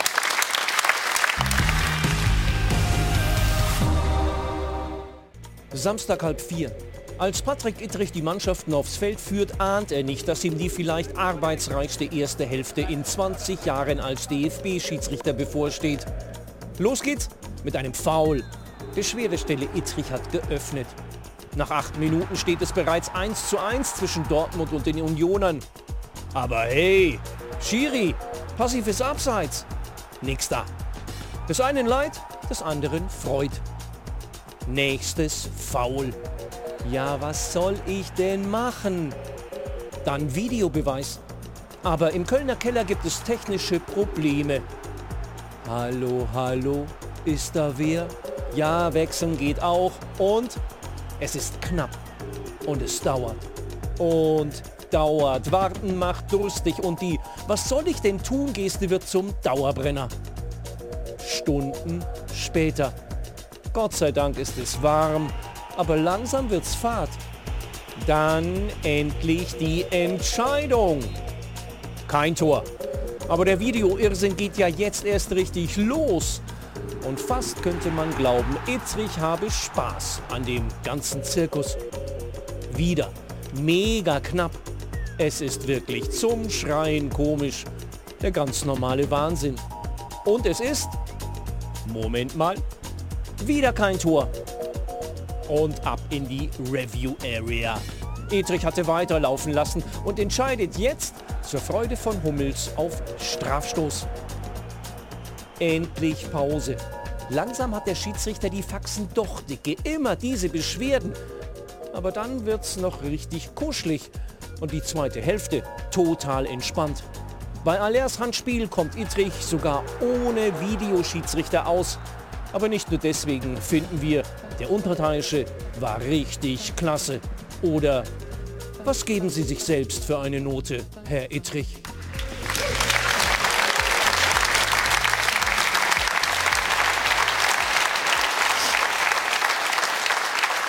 Was gibst du dir für eine Note? Ich genieße erstmal den Applaus. Ich gehe jetzt nach Hause, das reicht. Ah, Noten selber geben ist schwierig. Ich bin ehrlicherweise wollen wir immer fehlerfrei aus so einer, aus so einer ähm, Spielleitung herausgehen und für mich ist es immer wichtig, alles selber zu entscheiden auf dem Platz und das nagt schon an mir. Und ich stelle mir immer die Frage, wo hättest du besser stehen können? Ja, es Diesen um die Elfer. Strafschlusssituation Ja. in der Tat. Ähm, und das nagt an mir und das muss man sich auch gefallen lassen als äh, Schiedsrichter in der Bundesliga, warum man solche Sachen nicht selber erkennt und Zweifel hat vielleicht an der Situation. Aber am Ende muss man sagen, ist das Spiel gut, gut gelaufen für uns alle. Komm, wir gucken es uns mal gemeinsam an. Ähm, die Szene, das war, glaube ich, 29. Minute und ähm, eben Foulspiel von Mats Hummels. Erstmal in der Total. Ja, Und genau. wir achten mal, wie du stehst. Das ist eigentlich ganz guten Blick Ja, ich auf die Szene. ähm, habe einen guten Blick auf die Szene, habe auch gesehen, dass Mats Hummels drüber hält, aber ich habe gedacht oder ich habe fast erahnt, dass er den Ball vorher noch spielt, bevor er ihn die Sohle drüber hält, weil der Ball so eine komische Bewegung machte. Und dann habe ich gesagt, okay, dann lässt du es lieber weiterlaufen, bevor du irgendwas pfeifst, was nicht da gewesen ist. Weil das ist immer, glaube ich, schwieriger für einen Schiedsrichter zu sagen, ich habe hier weiße Mäuse gesehen, als ähm, irgendwas nachher... Hier sieht man, du genau, hast schon genau, ich habe den Blick drauf, genau, und ähm, ja, und habe für mich halt das falsch beurteilt. Und ja, das sind, glaube ich, auch so die Paradebeispiele für einen VAR und wie gesagt, ich bleibe dabei, äh, darf ich auch selber sehen. Selbstkritisch. Ist Total, das, ist das, total. ähm, Sehr gut. ist das denn angebracht? Oder kann man sagen, die Argumentation, das hätte ja auch ein Pressschlag sein können? Ja, Er hat es ja gerade erklärt. Ähm, aber diese Einsicht von einem Schiedsrichter dann einen Tag später finde ich, finde ich hervorragend. Also, und es ist ja auch kein leichtes Spiel gewesen zu pfeifen, das muss man mal sagen. Und die eine Situation war ein technischer Fehler, da kannst du auch nichts für. Ich glaube, für uns als Spieler damals war immer wichtig, dass du einen Schiedsrichter hast, der halt auch in die Kommunikation geht, mit dir auch mal redet, von der Körpersprache. Da gibt es auch noch andere Schiedsrichter, ähm, aber das finde ich, finde ich schon sehr, sehr gut. So, was, Markus, was hättest du ihm denn für eine Note gegeben gestern? Für mich war es eine Eins. Ja, weil ich, ich war vom Fernseher gesessen. Nee, ich war, Jetzt kannst du gehen. Jetzt kann ich gehen. Kannst du gehen. Ich, ich war vom Fernseher gesessen und habe mich tierisch gefreut, dass da ist jemand auf dem Platz, der mit den Spielern spricht Ja. und der vor allem Spaß vermittelt. Ähm, da kam ja diese, diese lange Szene, äh, wo, wo der technische Fehler war, wo ja fast vier Minuten gedauert hat. Und das Stadion hat schon so, wollte schon anfangen zu pfeifen und dann. Das ist die Szene und wir haben dann mal äh, abgespeedet und, und mal äh, die Sekunden laufen lassen. Aber mit Sorry. der Körpersprache von ihm, wie er immer selber sagt, du, ich kann es gerade nicht äh, ändern, es ist, ich, muss, ich muss auch warten. Ja? Es ist ja nicht so, dass es an mir liegt, dass ich äh, jetzt nicht weiterspielen lasse. Aber was da alles passiert in so einer ich so muss, einer ich muss Pause, warten und dann eben diese Gespräche mit den Spielern. Ja? Das, das hat mir so unglaublich gut gefallen. Es hat mich auch an meine Zeit mit, mit dem Stefan da erinnert, äh, wo die Schiedsrichter eben da noch offen waren für diese Gespräche und du nimmst so viel Mhm. Dampf aus dem Kessel. Ähm, das würde ich mir bei vielen Kollegen eben auch wünschen. Also vier Minuten und eine Sekunde haben wir jetzt geschafft. Patrick wollte, aber der andere Patrick ist äh, eher im Zentrum. Wo, äh, vielleicht erklärt, nee du, vielleicht erklärst du noch mal genau, warum es jetzt so lange gedauert hat. Erstmal sitzt du ja, äh, wie ich auch, vor dem Fernseher und denkst, was ist denn los? Also so müssen so Abseitsentscheidungen muss doch schneller gehen. Was war im Hintergrund los? Ja, am, Anfang wird gecheckt und dann weißt du natürlich, dass es knapp ist und dann lässt du auch Zeit und dann gehst du auch nicht per Funk auf den Videoassistenten ein und setzt ihn unter Druck. Ja, was ist denn jetzt? Und jetzt äh, gib mal Gas. Das ist ja die völlig äh, falsche Herangehensweise. Und irgendwann hat es ja lange gedauert und habe ich mich halt gefragt, irgendwann, ich frage mal nach, äh, was ist los? Und dann wurde mir ganz klar gesagt, dass Also die Kali- Verbindung gab's, ja? Die Verbindung gab es die ganze Zeit nur die kalibrierten Linien, mit denen man das Abseits legt. Es gibt ja, wir haben ja zwei Linien. Eine Linie, die auf dem Boden liegt, kann man sagen, und einmal, indem man die Ober, Lot, ne? das Lot, mit dem man den Oberkörperschwerpunkt ausmisst. Das sind ja die zwei wichtigen Linien, um Abseits zu erkennen. Und das ist komplett ausgefallen. Und dann mussten sie halt überlegen, was machen wir jetzt? Also sie haben das System runtergefahren und dann wieder hochgefahren und dann hat es wieder funktioniert. Das und dann, hilft bei mir auch manchmal. Und das ist- Stecker ziehen mein Ja. Ah, guck, Das da ist ja- er. Aber das ist ja schon Ja, genau. Und, und ich glaube, dass ganz Fußball Deutschland das mittlerweile akzeptiert, auch bei den haarkleinsten Entscheidungen, weil es eine faktische Entscheidung ist. Abseits ist dann halt Abseits. Das haben wir mittlerweile, glaube ich, alle akzeptiert. Und wenn wir dann sagen, nee, wir lassen das so durchlaufen und im Zweifel für einen Stürmer, meinte dann auch äh, Haberer zu mir, ich sage natürlich gerne, aber ich kann da nichts machen. Ähm, da ist natürlich wichtig, dass das dann doch funktioniert und dann müssen wir warten, bis das System funktioniert. Aber Patrick, was mich da mal interessiert, also erstmal Ja. Finde ich auch, kann mich dem Lob anschließen. Ist heute beste Freundetag, alle äh, loben dich. Also sehr gut. Also Kommt ich ja habe auch schon andere vor. Zeiten erlebt, ne? Also so ist das sagen, nicht. Kommt ja Die auch kommen auch vor. wieder. Nein, da, da, die Kommunikation. Ja, du wirst schon Angst gemacht. Ja, ja. Ähm, nein, was mich tatsächlich interessiert, ähm, äh, wünschst du dir vielleicht, dass in so einer Situation, du war ja gestern auch im Stadion, an Pfeifen da, äh, 80.000 wissen nicht, was macht der da vier Minuten, du zuckst mit den Achseln. Wünscht man sich als Schiri vielleicht, dass die Kommunikation noch ein bisschen transparenter ist? Ihr versucht das ja mit dem Abseits oder nicht, Check. Ich gucke aktuell bei Rugby-WM ist ganz gerne auch mal Rugby, äh, da sind sie verbunden als Schiedsrichter, da hört man jede Anweisung, was gerade passiert. Wenn man da einmal sagt, wir haben gerade ein paar Probleme mit der Linie oder so, klar, dann pfeifen wahrscheinlich noch mehr. Aber ist das vorstellbar oder sagst du, das ist ausgeschlossen oder das wollen wir vielleicht auch gar nicht haben? Äh, Nee, das ist für mich total vorstellbar. Ich sage nur, wie gesagt, ich glaube nicht, dass was gebracht hat. Wenn ich gesagt, die Linien sind kaputt, dann hätten die noch mehr gepfiffen. Also ich glaube nicht, dass das was gebracht hätte. Nichtsdestotrotz bin ich wirklich der Meinung, dass wir natürlich transparenter sein können. Nur wir dürfen eine Sache nicht vergessen. Wir sind im Fußball die Schiedsrichter, die am meisten laufen aus jeder Sportart. Und dann läufst du da zehnmal hin und her, dann läufst du in die Review-Area, guckst du noch irgendwas an und dann sollst du noch einen geraden Satz rauskriegen für alle 80.000. Das Du könnte auch schwierig. Ich weiß es nicht. Also das Letzte, Ja? was bei dir ausfällt, ist das, ist das Sprechzentrum. Danke sehr.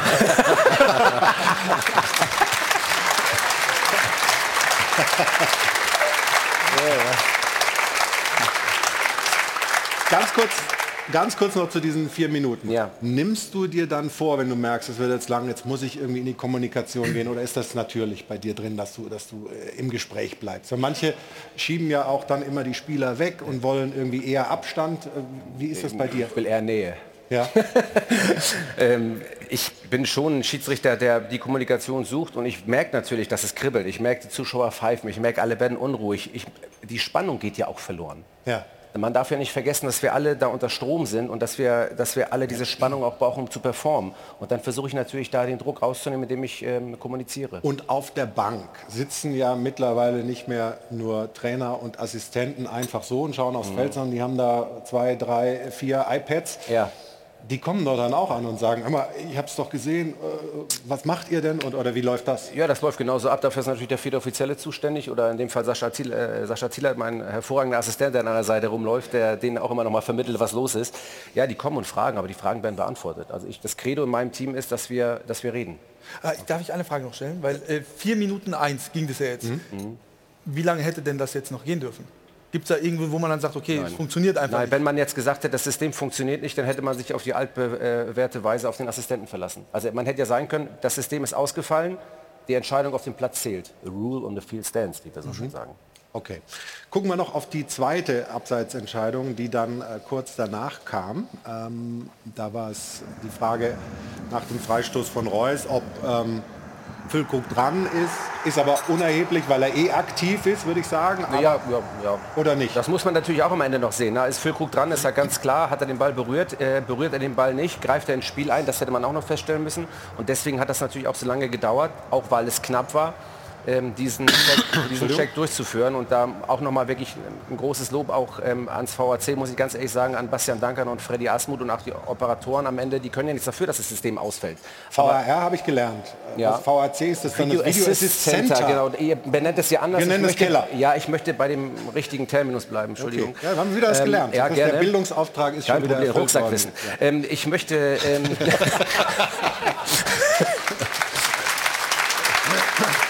Muss ich was reintun jetzt? Nein, nein. Bitte? Ah, okay.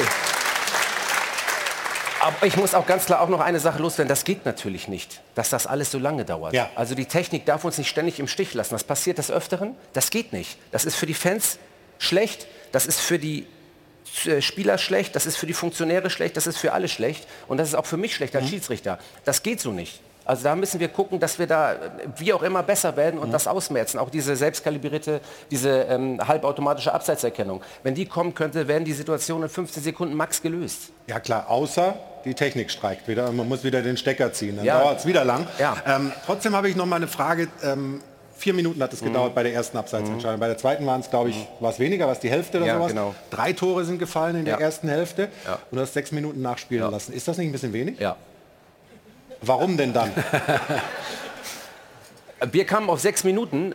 Man committet sich ja, wahrscheinlich haben wir die erste, den ersten Check zu kurz berechnet mhm. ähm, und man kommt auf sechs Minuten und ich muss auch ehrlich sagen, das ist auch so ein Thema, ähm, das wir vielleicht irgendwie im Regelwerk auch besser verankern müssen, weil das ist ja immer noch eine Ermessenssache und man rechnet pro Tor eine Zeit, man rechnet Was rechnet Video, pro Tor? Man rechnet pro Tor eigentlich, je nachdem wie lange das Tor dauert, mindestens eine halbe Minute. So, okay, und dann musst du halt zusammen, pro Tor halt, sind 1,30 genau, da kommen Aus, Auswechslungen, Tore und dann musst du halt gucken, Verletzungsunterbrechung, das rechnest du alles dazu. Und ich glaube, wir müssen dahin kommen, dass wir genau das vielleicht ein bisschen besser auch im Regelwerk verankern, dass wir sagen, es ist für alle gleich behandelnd, für diese und diese Aktion gibt es die und die Zeit und dann wird das für alle gleich behandelt und dann hat jeder seine Nachspielzeit, weil wir auch alle mehr Nettospielzeit wollen. Aber das, was wir bei der WM erlebt haben, ist, will auch keiner 15 Minuten Nachspielzeit. Aber, Aber wir müssen es besser verankern. Dann haben wir eins gelernt. Sprechen geht, rechnen weniger. Ja, richtig. Haut der hier drauf. Kann ich mit um. Ja. Aber dass die Schiedsrichterei ähm, sagen wir mal, ein schwieriges Geschäft ist, wissen wir, dass es äh, auch in den unteren Klassen teilweise äh, echt übel zugeht. Auch darüber sprechen wir mit dir gleich. Und dass wir uns alle gemeinsam, auch hier in der Sendung natürlich darum bemühen, dass mehr Leute die Schiedsrichterei beginnen, ja. ähm, ist auch Fakt. Und Katharina hat eine schöne Aktion, ähm, über die sie uns ein bisschen erzählen kann, wo du auch beteiligt bist, Patrick. Leider muss ich erstmal mit der unschönen äh, gut, Aktion beginnen. Wir kommen aber dann hinten raus zu der schönen Aktion. Ähm, leider nämlich wieder ein unschönes Beispiel, was in der dritten Liga am Freitagabend ähm, sich ereignet hat äh, zwischen dem SV Sandhausen und dem SSV Ulm. Äh, 1 zu 2 ist dieses Spiel ausgegangen, also Sandhausen verloren und da hat äh, am Ende der Vereinspräsident Machmeier, Jürgen Machmeier, offenbar ein bisschen die Nerven verloren und ist ähm, den Schiedsrichter körperlich angegangen. Er hat ihn äh, attackiert und so hat sich dann der DFB per X muss ich ja jetzt sagen, geäußert äh, und geschrieben, wenn nun sogar ein Vereinspräsident den Unparteiischen und seinen Assistenten körperlich attackiert, ist eine neue Dimension erreicht. Das sind die ähm, Worte von Lutz Michael Fröhlich, dem Schiedsrichterchef. Also das ist wirklich ähm, ja, beispiellos. Leider ereignet sich das aber eben nicht nur im Profibereich, sondern auch immer wieder im Amateurbereich. Und da fragt man sich, wie kriegt man denn jetzt eigentlich junge Schiedsrichter dazu, überhaupt weiterzumachen oder überhaupt auch junge Leute erst anzufangen. Und genau da sind wir dann bei der schönen Aktion, ähm, wo sich äh, Patrick Ittrich auch einsetzt. Die nennt sich Profi wird Pate. Das ist initiiert vom DFB. Und da gab es jetzt mit diesem jungen Mann, den wir hier sehen, dem 16-jährigen Marcel Kertsch, das erste Mal ähm, ein Spiel, wo man beide zusammen sehen konnte. Also Patrick Ittrich als den Paten, der ihn beim Oststein BKSV so ein bisschen an die Hand genommen hat, um den, wie er vorhin gesagt hat, Praxisschock, wird er uns gleich erklären, was das heißt, zu überwinden, Tipps an die Hand zu geben und auch Möglichkeiten, wie man möglicherweise auch mit Anfeindungen umgeht. Also wie gesagt, sehr, sehr schöne Aktion. Bin gespannt, was wir dazu jetzt noch lernen. Patrick, was steckt dahinter und was ist, ist, ist dein Ansatz, ähm, da auch zu sagen, ja klar bin ich dabei? Ja, wir müssen einfach viel mehr tun, um junge Leute zu akquirieren. Und das Schlimme ist eigentlich, dass wir sie erhalten müssen, dass das das Hauptproblem ist.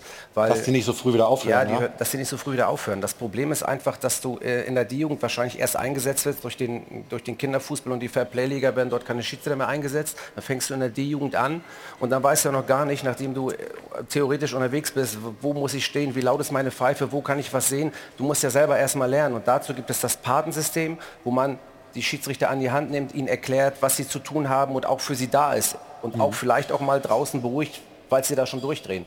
Ähm, und das ist eine ganz wichtige Aktion und ich glaube, dass wir ein Riesenproblem haben einfach in, ähm, und ich muss wirklich sagen, in unserer Gesellschaft, ähm, diese Tätigkeiten anzuerkennen und respektvoll mit ihnen umzugehen. Wir hier, das sind, ist, sind Ehrenamt, ähm, die stehen da um 9 Uhr, die Kinder, und, und sorgen dafür, dass Fußball gespielt werden darf. Und da werden die beschimpft, beleidigt und keine Ahnung, was alles gemacht und die versuchen, ihren Job da auszuüben. Und dass das nicht geht, das ist eine Frechheit, ehrlicherweise. Hast du 1000 Prozent recht. Und, äh, wir können es immer nur wieder ansprechen und ja. versuchen ja. halt, äh, da so ein Bewusstsein für zu entwickeln. Patrick Berger, unser Chefreporter, weiß ich, hat früher auch gepfiffen. Ja, hast auch Schiedsrichter. Warum hast du denn aufgehört? Ja, weil ich dann Sonntag und Samstag nicht mehr so viel pfeifen konnte. Ne? Aber ich habe unter anderem die liebe Katha, wo ist sie denn? Die hat damals beim SV Phoenix Düdelsheim Fußball gespielt, äh, ganz gut als Zehnerin und die habe ich tatsächlich früher in der Jugend vor einigen Jahren unter anderem mal gepfiffen und mir hat das immer großen Spaß gemacht. Ähm, Wie war ist tatsächlich so? kein Witz. Also, sie, war, war, sie, sie war nur am Meckern. Wirklich? Wie bei uns in der Redaktion. Fürchterlich. Man konnte, also man konnte damals noch man konnte damals noch fünf Minuten Zeitstrafen geben. Ja, gutes runter. Thema. Ja. Nein, also mir hat das wirklich großen Spaß gemacht und äh, kann das auch nur jedem äh, äh, Jungen und Mädchen empfehlen, weil das man kommt rum, man ist natürlich nicht der gefeierte Held, man wird nicht bejubelt für irgendwelche Pfiffe, aber man pfeift dann irgendwann auch im Gespann, äh, ist zusammen unterwegs, äh, sieht äh, verschiedene ja. Spielorte. Also ich fand das immer klasse und würde es auch heute machen, wenn der Job nicht gekommen wäre. Und dieses große Nachwuchsproblem im Schiedsrichterwesen, das wir hier auch schon mehrfach thematisiert haben, Dennis Eitekin war mal hier, wir haben sogar ähm, darauf hingewiesen, wo man sich anmelden kann ja. und so weiter. Und ich glaube auch die Tatsache, dass ihr regelmäßig kommt, dass ihr auch mehr sprecht, führt vielleicht dazu, dass die Talsohle durchschritten ist. Ja. Ich möchte das jetzt nicht äh, oder Stefan, sollen wir es uns an die, ans eigene Revier heften, diesen Erfolg? Das, nee, ne, Nein. machen wir nicht. Wir sind da bescheiden und zurückhaltend. Aber auf jeden Fall geht es langsam wieder so ein bisschen hoch. Also gibt es ja, äh, Licht am ja. Ende des Tunnels, drei Euro gleich, aber erst antwortest du. Ähm, der Trend geht geht nach oben, auch ja. schon vor der Aktion äh, Jahr des Schiris. Der Trend geht nach oben und ich bin fest davon überzeugt, dass er noch weiter nach oben gehen wird, wenn wir auch weiter dafür Sorge tragen, dass Schiedsrichter geschützt werden und vor allem, dass man immer das Positive heraussticht, was die Schiedsrichterei ausmacht. Nämlich die Gemeinschaft, ein tolles, ich sag dir, die stellt, die stellt jeder ein in der Firma. Wenn du sagst, du bist Schiedsrichter, du hast Organisationstalent, du bist ehrgeizig, du bist selbstkritisch, du kannst Entscheidungen treffen in der heutigen Welt. Wenn du das alles als Attribute mitbringst, dann stellt dich jeder ein. Und Wunderbar. man kann umsonst zu Fußball Und man kann umsonst zu Fußball Bundesliga und verdienst doch Kohle. Das ist, mehr geht nicht. Super. Ja, also. Das war ein guter Aufruf und ein schönes Schlusswort äh, unserer Rubrik. Da fragen wir doch mal den Schiri. Da fragen wir doch mal den Schiri. Wurde präsentiert von Das Örtliche. Ohne Ö fehlt dir was. Also, toller, sympathischer Auftritt. Wünsche dir viel Erfolg für den Rest der Saison. Danke. Kannst immer wieder kommen. Ja, äh, Freue mich, wenn wir uns bald mal wiedersehen. Dankeschön an Patrick Ittrich und wir machen gleich weiter mit der Nationalmannschaft, mit dem Kader von Julian Nagelsmann, dem neuen Bundestrainer und der Sorge, die es vielleicht gibt, ob Mats Hummel das, das noch schafft, wieder fit zu werden bis zur USA-Reise. Er wünscht sich sehr. Darüber sprechen wir nach einer kurzen Pause hier bei uns im Stahlwerk Doppelpass. Bis gleich.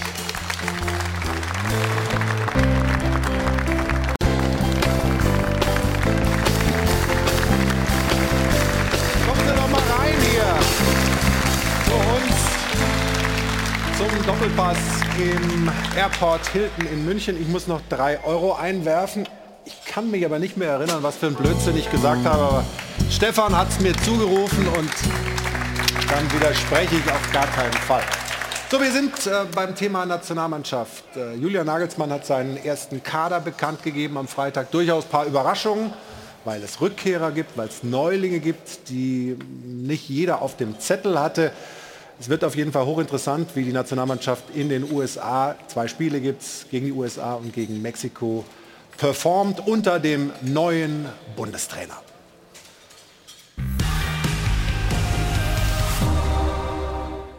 Seit Julian Nagelsmann Bundestrainer ist, weht spürbar ein anderer, ein frischerer Wind beim DFB.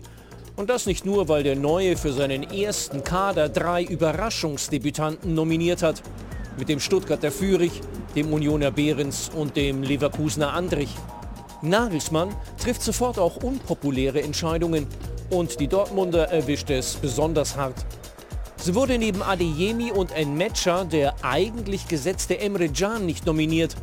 Der frisch gebackene BVB-Kapitän steckt in einem Formtief, kommt manchmal nur von der Bank. Auch die große Innenverteidiger-Hoffnung Nico Schlotterbeck bringt momentan keine konstant guten Leistungen. Ihm gehört die Zukunft, nicht die Gegenwart. Hat aber wie Can noch genug Zeit, um sich ins Aufgebot zurückzukämpfen. Dafür ist Thomas Müller wieder da. Und zwar nicht, weil er für gute Laune sorgt, sondern weil er in Topform ist. Dass auch Mats Hummels wieder Nationalspieler wird, ist wiederum eine kleine Sensation. Wie Müller 34 Jahre alt und ebenfalls in bester Verfassung.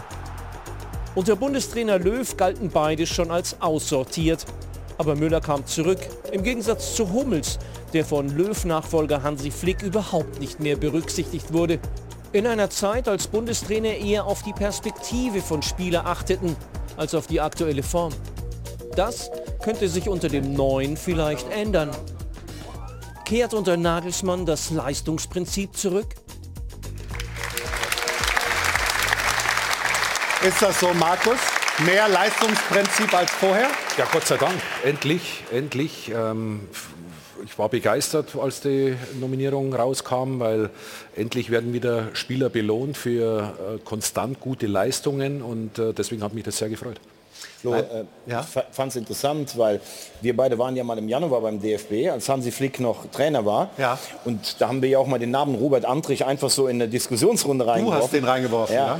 ja? ja aber wir haben muss, muss man vielleicht erklären, da waren äh, verschiedene Journalisten von, von Fernsehanstalten, die die Nationalmannschaft übertragen, eingeladen. Das Trainerteam hat so ein bisschen eine WM-Analyse gemacht, war hochinteressant und, und, genau, und wir waren für Beggi RTL hat. Beggi hat dann äh, eben gesagt, was denn mit Andrich, warum kriegt der denn mal keine Chance? Und da war ja eigentlich bei Hansi Flick eher sogar so ein bisschen Zurückhaltung und es gab ja durchaus auch den einen oder anderen, der da dabei war vom Staff, der dann sagte, Antrich, wie kommst du denn auf den? Also mich freut es persönlich, weil ich ihn in Leverkusen noch in der Europa League gesehen habe. Wobei er, hat- jetzt wenig spielt. Genau, ist im Moment war er verletzt, aber dass auch seine Leistungen so ein bisschen anerkannt werden, weil ich glaube, so ein Sechser, der einfach mal im Mittelfeld dazwischen fegt, den hatten wir zurzeit von Hansi Flick gar nicht. Und deshalb freut mich es für Andrich, mich freut es auch für Fürich, dass dieses Tempo belohnt wird, Behrens trifft. Interessante Leute und ich glaube, Nagelsmann, du hast gesagt Leistungsprinzip, er hat im Moment auch gar nicht viel zu verlieren. Der muss nicht denken an 2030, der muss sehen, dass die Europameisterschaft in Deutschland gut geht und deshalb werden die nominiert, die im Moment am besten drauf sind. Und Stefan, ist es dann auch richtig, Mats Hummels wieder zurückzuholen? Ja, Leistungsprinzip, finde ich schon. Absolut.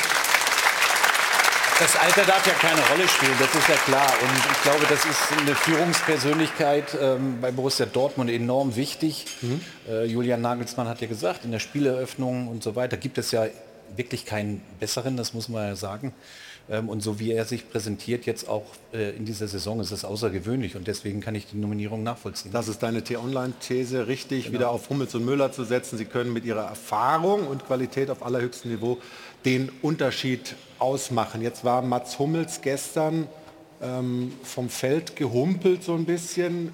Er hat sich den Muskel zugelaufen, hat er, glaube ich, selber gesagt. Hast du Informationen, äh, ob das bedenklich ist, ob das eng werden könnte mit der Reise? Ja, also er hat äh, nicht nur die Geschichte, sondern auch äh, leicht was an der Rippe, was er so ein bisschen länger schon durch die Saison trägt. Also da merkt man, glaube ich, schon, dass er jetzt mittlerweile 34 äh, Jahre alt ist und ein paar Spiele in den, in den Knochen hat. Es ist jetzt nicht insofern bedenklich, dass er definitiv ausfallen wird, aber es ist schon was, was er mitträgt und für ihn persönlich, er freut sich und das ist auch völlig verdient und ich sehe das genauso wie Stefan, 100% muss er dabei sein, aber die Reise kommt jetzt für ihn nicht zur perfekten Zeit. Viele Spiele in den Knochen, ein bisschen mit Wehwehchen, ähm, aber ähm, absolut richtig, dass er da ist. Und er hat ja jetzt auch einen äh, Rekord im BVB-Trikot. Er ist der Spieler mit den meisten Siegen, hat äh, Michael Zorg überholt, liegt da jetzt ganz vorne. Was macht momentan aus deiner Sicht Mats Hummels aus? Ich habe das Gefühl, er hat sehr viel investiert, wieder richtig fit zu werden, wieder richtig äh, angegriffen. Also er muss eine wahnsinns Eigenmotivation haben, weil man könnte ja auch in dem Alter auch sagen wir, ausklingen lassen. Es ist ja kein Geheimnis, dass es ihn schon sehr getroffen hat, dass er nicht mit zur WM nach Katar reisen durfte, weil das war sein großes Ziel. Er hat da sehr viel für getan, hätte es, glaube ich, auch da schon verdient gehabt. Und dann ist Mats Hummels eben kein Mensch, der sich dann unterbuttern lässt, sondern er geht halt raus und hat diese Mentalität. Und wenn wir schauen, ich glaube, dass er sehr wichtig auch für uns ist, die Generation danach, ist ja meine Generation danach. Und die Spieler, die jetzt da sind, ich meine, Kimmich hat das ja auch mal angesprochen, vielleicht sind wir eben nicht mehr diese Generation, die diese Spiele gewinnen. Und das ist also seit 2018, seitdem wir keinen Schweinsteiger mehr haben, Lahm etc. Die Generation, also meine Generation, die danach gekommen ist, vielleicht reicht es eben auch nicht auf. Wir waren über lange Jahre, über ein Jahrzehnt total verwöhnt im deutschen Fußball mit Persönlichkeiten, mit Typen. Und ich finde schon, dass meine Generation diese Typen nicht mehr hat. Mhm. Und deswegen tut es sehr gut, dass Mats Hummels, auch Thomas Müller, dass die Jungs dabei sind. Ich glaube auch Manuel Neuer, ich meine diese ganze Thematik um Manuel Neuer, äh, er muss erstmal fit werden und dann muss er auch besser sein als die anderen. Aber auch deswegen ist Mats Hummels, glaube ich, äh, sehr, sehr wichtig, weil er eben nicht für meine Generation steht, sondern noch für eine, die davor war. Und die brauchen wir. Wir haben ja, wir haben ja auch in unserer Frage der Woche mehrere Antwortmöglichkeiten. Ja, also ja, äh, das ist eine gute Mischung. Nein, ähm, die Qualität reicht nicht und eben Jein, es kommt gar nicht so sehr auf die Personen an, sondern eher auf Einstellung und auf Mannschaftsgeist.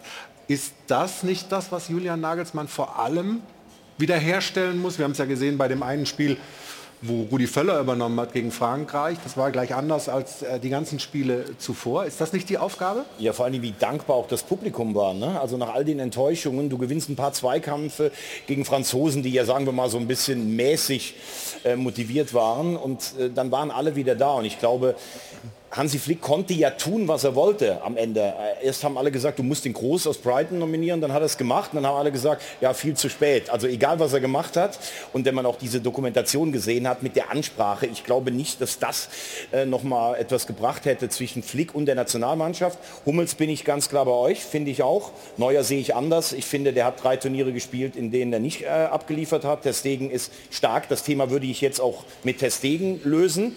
Ähm, aber grundsätzlich kommt es ja auf Qualität an. Und wenn Müller so äh, abliefert, wenn Hummels so abliefert, ich glaube, wenn er die Form bestätigen kann über eine Saison, würde ich wahrscheinlich sogar Reus als Joker noch mitnehmen, weil die im Moment alle einfach performen.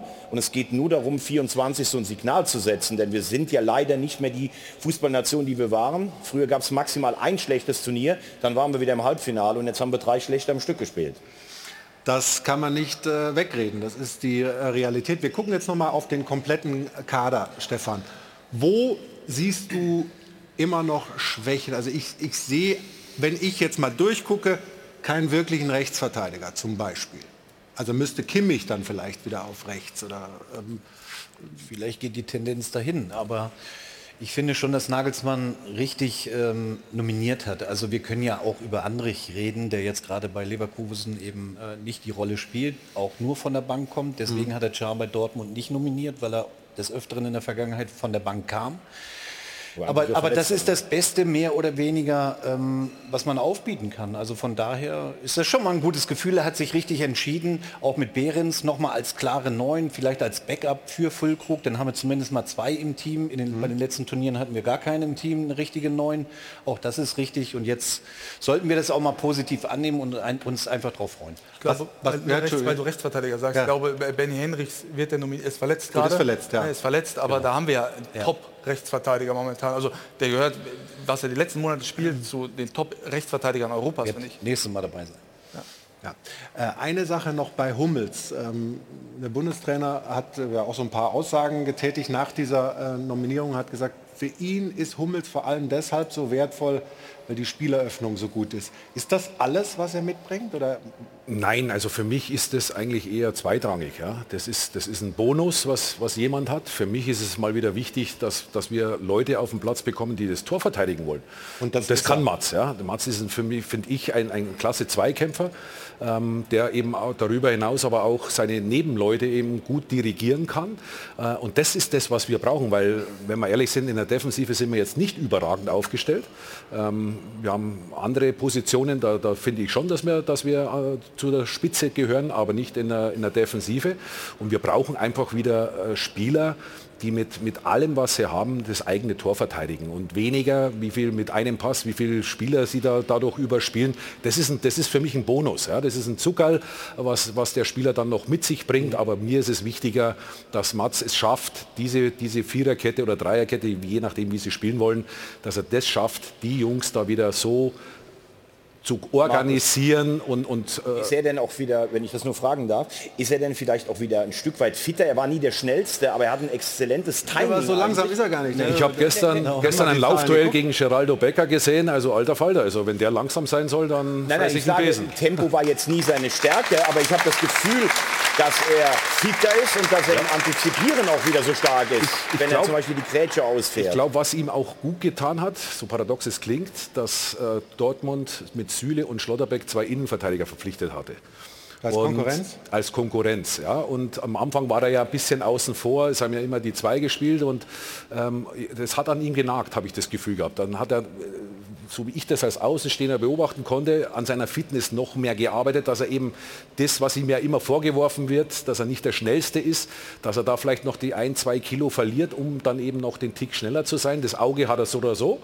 Und, ähm, und jetzt er spielt immer, weil, weil er eben so wichtig ist, eben auch für Borussia Dortmund. Und, und er, hat ja, er hat ja selbst gesagt, äh, auch wenn ich nicht spiele, werde ich meine Führungsrolle auch in der Nationalmannschaft ausführen. Ja, ja, auf jeden Fall. Und das wird er auch tun. Also er ist jemand, der absolute Leistungsbereitschaft einfordert, nicht nur von sich selbst. Deswegen ist er auch in dieser Form, in der er in diesem Alter äh, aktuell ist. Äh, Ricardo hat es angesprochen, mega Enttäuschung mit äh, Katar. Da wollte er unbedingt dabei sein, hatte darauf hingearbeitet mit einer eigenen äh, äh, Fitnessberaterin, Ernährungsberaterin, Nani Franke, die ihn da ganz, ganz eng äh, begleitet hat. Er ist ja, sagt er von sich selbst, eine kleine Naschkatze und greift mal hier und da auch zum Kuchen. Das hat er ein bisschen sein lassen. Und diese Mehr von diesem diesem äh, Speed oder fehlende Geschwindigkeit. Ich meine, was war es die Saison? 32,44 km/h, glaube ich, schneller als ein Sali Oetschan, als ein Füllkrug. Als, also er ist schon schnell, äh, äh immer noch er, und er ist vor allen Dingen auf einem Niveau, wo er, und das ist Nagelsmann total wichtig, die Spieler links und rechts auch mal coachen kann, mitnehmen kann, führen kann. Und in der Kabine ist er eklig, deswegen ist er und wird er wahrscheinlich auch nie der beliebteste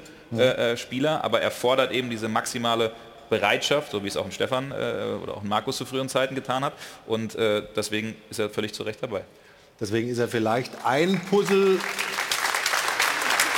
was jetzt eben dann dazu führt, dass das Ganze wieder ein schönes Bild ergibt. Aber wir wollen ja immer wissen hier bei uns in der Sendung, wie sehen Sie das zu Hause eigentlich? Deswegen hat Katharina die Frage der Woche gestellt und wir sind gespannt auf die Ergebnisse hat Julian Nagelsmann die Richtigen nominiert. Wir wollten es wissen von Ihnen und äh, online sieht das sehr eindeutig aus. Schauen Sie mal. 62 Prozent von Ihnen sagen, ja, die Mischung, die passt, die Julian Nagelsmann dazu zusammengestellt hat. Dann nur 16 Prozent, die sagen, nee, dem Kader dem fehlt auch noch Qualität. Und äh, wir haben ja auch diese dritte Auswahlmöglichkeit gegeben. Es geht um Einstellung, um Teamgeist. Das ist entscheidend und genau das spiegelt sich dann eben auch wieder, wenn wir die Meinungsbegründungen uns angucken. Jan Anthony beispielsweise sagt, da Nagelsmanns Nominierung von Kevin Behrens ist sinnbildlich. Sie beweist seinen Mut, die Lust auf Veränderung und sein Vorhaben nach Leistung zu gehen, aber sie beweist auch ja, auf der anderen Seite unsere personelle Not und fehlende Weltklasse insgesamt. Minga Euler schreibt dann, wer auch immer nominiert wurde oder wird, solange er kein Gras fressen kann, ist er fehl am Platz. Also ich interpretiere das mal so, dass das auch in die Richtung von einem Kevin Behrens geht, beziehungsweise von Typen, die wir brauchen. So, das war das aus dem Netz. Alex habe ich mir hier geschnappt äh, vom Fanclub Finsing. Ich hoffe, ich habe das jetzt richtig zusammengepackt. Ja. Alex, ja, sehr gut. Sollte ich nämlich nochmal erwähnen an der Stelle. Wir wollen auch hier wissen, wie sieht es aus? Wie sieht die Kaderzusammenstellung von Julian Nagelsmann in Ihren Augen aus? Also äh, dadurch, dass die Zeit ziemlich knapp ist, äh, bin ich schon der Meinung, dass er hier leistungsorientiert nominieren soll, äh, weil wir haben ja jahrelang schon Spieler gehabt, die wo Ersatzspieler waren in den Vereinen und äh, meine Meinung ist ja, dass er aktuell die, wo am besten drauf sind, die wo fit sind, die soll er auch mitnehmen, egal wie alt sie sind. Und ist das jetzt momentan der Fall? Sehen Sie das so? Ja, ich bin, bin also ich bin schon der Meinung, wenn man so sieht, es ist von Stuttgart jemand dabei, es ist von Bayern jemand dabei, es ist von Leverkusen jemand dabei. Es ist eigentlich schon von den Mannschaften dabei, die vorne dabei sind. Also die sind fit, äh, die fressen Gras, wie vorne recht schön gesagt worden ist. Und wie gesagt, die, die Einstellung finde ich im Moment im Augenblick gut. Ob wir Erfolg haben nächstes Jahr, die Zeit ist sehr knapp, müssen wir uns überraschen lassen. Alex, Dankeschön für Ihre Meinung. Dann hören wir mal noch rein, äh, was Sie bei uns am Dopafon dazu gesagt haben. Also Hummels hätte ich schon längst in die Nationalmannschaft zurückgeholt und Chris Führig ist für mich einer der größten deutschen Sturmtalente. Aber Kevin Behrens und André von Leverkusen, da hätte ich doch Abstand genommen. Ich freue mich endlich, dass wieder nach Leistung nominiert wird. Ja, ich weiß nicht. Ich kann mir das nicht vorstellen, dass das die richtige Mischung ist. Mats Hummels wieder zurückzuholen. Wir haben so viele Innenverteidiger in Deutschland, da müsste ja mal möglich sein, auch ein paar junge Spieler zu holen. Oder auch was die Stürmer angeht. Wir haben in Amerika einen Stürmer, den Mukta, der wird noch nicht einmal berücksichtigt. Das ist schon ziemlich traurig, was hier in Deutschland los ist. Und ich glaube, das wird nächstes Jahr auch wieder eine Riesenblamage. Ich finde schon, dass Julian Nagelsmann die richtige Aufstellung getroffen hat. Also mit Erfahrenen wie Mats Hummels zum Beispiel. Auch ein Chris Führig oder ein Andrich passen gut zur Nationalmannschaft. Warten wir mal ab auf die Amerika-Reise. Ich glaube schon, wie gesagt, dass er die richtige Wahl getroffen hat. Wie fast immer beim Dopafon das komplette Meinungsspektrum abgedeckt. Wir machen eine kurze Unterbrechung und sprechen dann über große Namen, die mit S04 in Verbindung gebracht wurden. Raul van Nistelrooy oder wer wird denn neuer Trainer bei Schalke 04? Patrick hat da ganz gute Informationen. Und danach sprechen wir auch noch mal über Sinn und Unsinn dieser USA-Reise, was auf jeden Fall Sinn macht. Wenn Sie auf die Bahamas reisen wollen, dann passen Sie jetzt auf bei unserem Gewinnspiel. Wir sind gleich wieder zurück.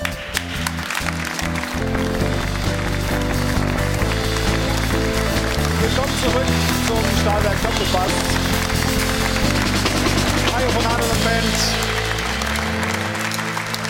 Und wir sind äh, immer noch bei der Nationalmannschaft. Es gibt ja viel Kritik äh, an der USA-Reise zu diesem Zeitpunkt. Ist das nötig gewesen, das so zu entscheiden? Katharina hat noch ein paar Aussagen, eine vor allem vom Bayern-Trainer. Ja, um sich das mal ein bisschen vor Augen zu führen, was das eigentlich für die Spieler, die Trainer bedeutet und dann eben aber auch die Trainer in der Bundesliga, die darauf warten, dass ihre Spieler wieder zurückkommen. Wir hören mal rein, was äh, Thomas Tuchel von ähm, dieser Reise des DFB in die USA denkt. Wir hatten jetzt drei Auswärtsspiele mit, mit, mit, mit den Reisestrapazen. Die Nationalspieler gehen jetzt nochmal weg, die kommen mit Jetlag zurück. Wir gehen, die kommen am Donnerstag zurück, nur dass man es mal ausgesprochen hat. Die deutschen Nationalspieler kommen am Donnerstag zurück und sitzen am Freitag im Flieger nach Mainz, sitzen am Montag im Flieger nach, nach Istanbul, kommen am Mittwoch wieder zurück. Dann ist ein Freundschaft, äh, dann, dann, ist ein Heimspiel dazwischen und dann äh, ist, glaube ich, wenn ich es jetzt richtig, Auswärtsspiel im Pokal, Auswärtsspiel in Dortmund. Also das ist äh, zwischen dem vollen Terminkalender und der ganzen und alles dann auswärts und in verschiedenen Zeitzonen, da gibt es dann schon nochmal einen Unterschied. Das ist am, am Ende der Belastbarkeit, da wird Ihnen kein Trainer auf diesem Niveau irgendwas anderes sagen. Nur, wir werden immer nur danach gefragt, wenn alles entschieden ist. Es fragt nie jemand nach, äh, bevor man was entscheidet und wahrscheinlich wissen Sie unsere Meinung und wollen sie nicht hören. Ja, das ist immer etwas, was ein bisschen unterschätzt wird. Ne? Also als Reporter kriegt man das zumindest am Rande immer ein bisschen mit, selbst äh, wenn man dann auch unterwegs ist. Aber das, was die Jungs da jetzt vor sich haben, ist ja nochmal was komplett anderes. Äh, wenn Sie Reisestrapazen auch nicht so mögen, haben wir was für Sie. Der Dopa geht on Tour, liebe Zuschauer. Wir kommen zu Ihnen nach Hause. In über 25 Städten sind wir vor Ort. Äh, alles dazu ist eingeblendet, was Sie wissen müssten. Wie gesagt, einfach gerne dazukommen. Zu Hause auf den Doppelpass warten. Schöner geht's eigentlich nicht, ne? Ganz ohne Jetlag. Aber Markus, ich weiß von dir, du bist einer, der Zeitverschiebung überhaupt nicht irgendwie aus den nee. Klamotten kriegt, oder? Nee, das äh, würde mich extrem stressen. Ähm, ich habe dasselbe ja auch mal erleben dürfen mit der Nationalmannschaft. Wir waren auch in den USA. Im ersten Spiel ich bin rumgelaufen wie ein Zombie, weil ich, ich, ich, ich, ich kann nicht schlafen, ich kann im Flieger nicht schlafen. Ich, ich tue mich da wahnsinnig schwer und ich brauche da extrem lange, Minimum eine Woche, zehn Tage, um dann mich da anzupassen. Und das ist Höchstbelastung für die Spieler. Also ich, ich finde dieses Statement von Thomas Tuchel sehr beeindruckend, klar und deutlich ausgesprochen. Die kommen am Donnerstag zurück. Äh, am Freitag spielt übrigens schon Dortmund, Bayern dann am Samstag. Das ist schon echt extrem, extrem unglücklich. Damit tut man niemandem gefallen, die Spielern sowieso nicht. Und wenn ich in neun Monaten äh, ein Turnier hier im eigenen Land habe, verstehe ich das nicht, warum sie diese zwei Länderspiele nicht hier in Deutschland machen, um diese Fannähe auch wieder hinzubekommen. Also das kann ich auch überhaupt nicht nachvollziehen. Ich glaube, der ursprüngliche Grund war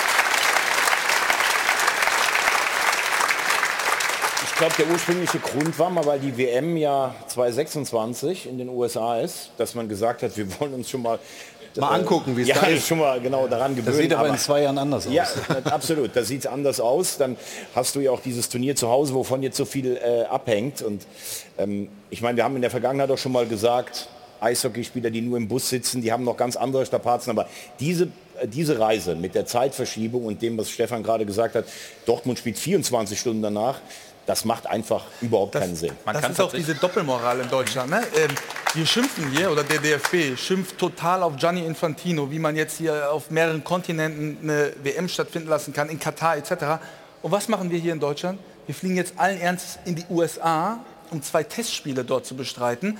Und dann stellt sich aber der DFB wieder hin und schimpft wieder auf alle anderen drauf rum, die sollen sich mal an die eigene Nase packen und mal die Fans im Auge behalten. Und dann kommt ja noch dazu, Entschuldigung, das erste Spiel gegen die USA ist ähm, 21 Uhr 7, glaube ich, ist Anstoßzeit, aber also zu einer deutschen Zeit am Samstagabend, wo es noch halbwegs geht. Aber das zweite Spiel findet ja dann äh, mitten in der Nacht statt. Irgendwie um 2 Uhr morgens ist da der Anpfiff. Äh, also ist auch für die Menschen hier zu Hause, für die Kinder, für die Fußballfans natürlich eigentlich ein Witz, oder? Ja, absolut. Also die, die Zeiten sind unding. Ich kann zumindest ein bisschen oder versucht zumindest, ich will den DFB gar nicht in Schutz nehmen, weil er zu Recht für viele Dinge kritisiert wird.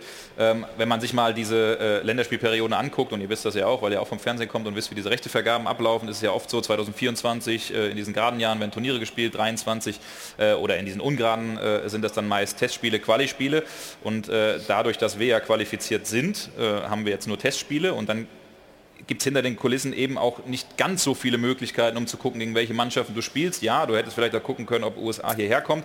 Was ich damit aber sagen will, der DFB hat, glaube ich, ich habe nochmal geguckt, das letzte oder die letzte Reise außerhalb war, glaube ich, 2015, wenn mich nicht alles täuscht.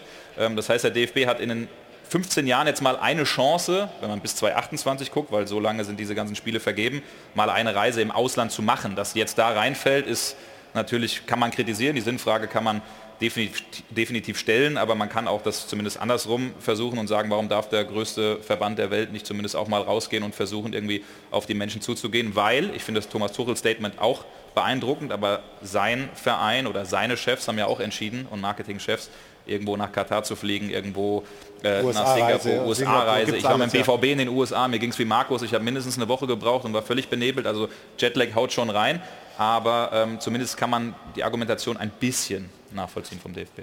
Wenn wir jetzt das Positive suchen, gibt es eine Chance, eine größere Chance, Stefan, dadurch, dass die Mannschaft so beieinander ist, gemeinsam reist und so weiter, für Julian Nagelsmann und sein neues Trainerteam mit den Spielern zusammenzuwachsen, da auf dieser Reise eine Einheit zu formen? Ja, für, für, die, für die Spieler enorm wichtig, für Julian Nagelsmann noch wichtiger, um die Jungs ja auch kennenzulernen. Äh, wir wissen ja, wo er herkommt, RB, ähm, Hoffenheim und Bayern München. Jetzt ist er das erste Mal mit dem Team zusammen. Also ich glaube schon, dass das enorm wichtig und wertvoll für ihn ist und er wird auch Erkenntnisse ziehen. Das ist ja klar. Aber ich wiederhole mich, man hätte diese Spiele hier eigentlich in Deutschland machen müssen. Ich wollte gerade sagen, das kannst du ja in Deutschland auch machen. Genau. Da bist du ja genauso Genau. zusammen. Ja.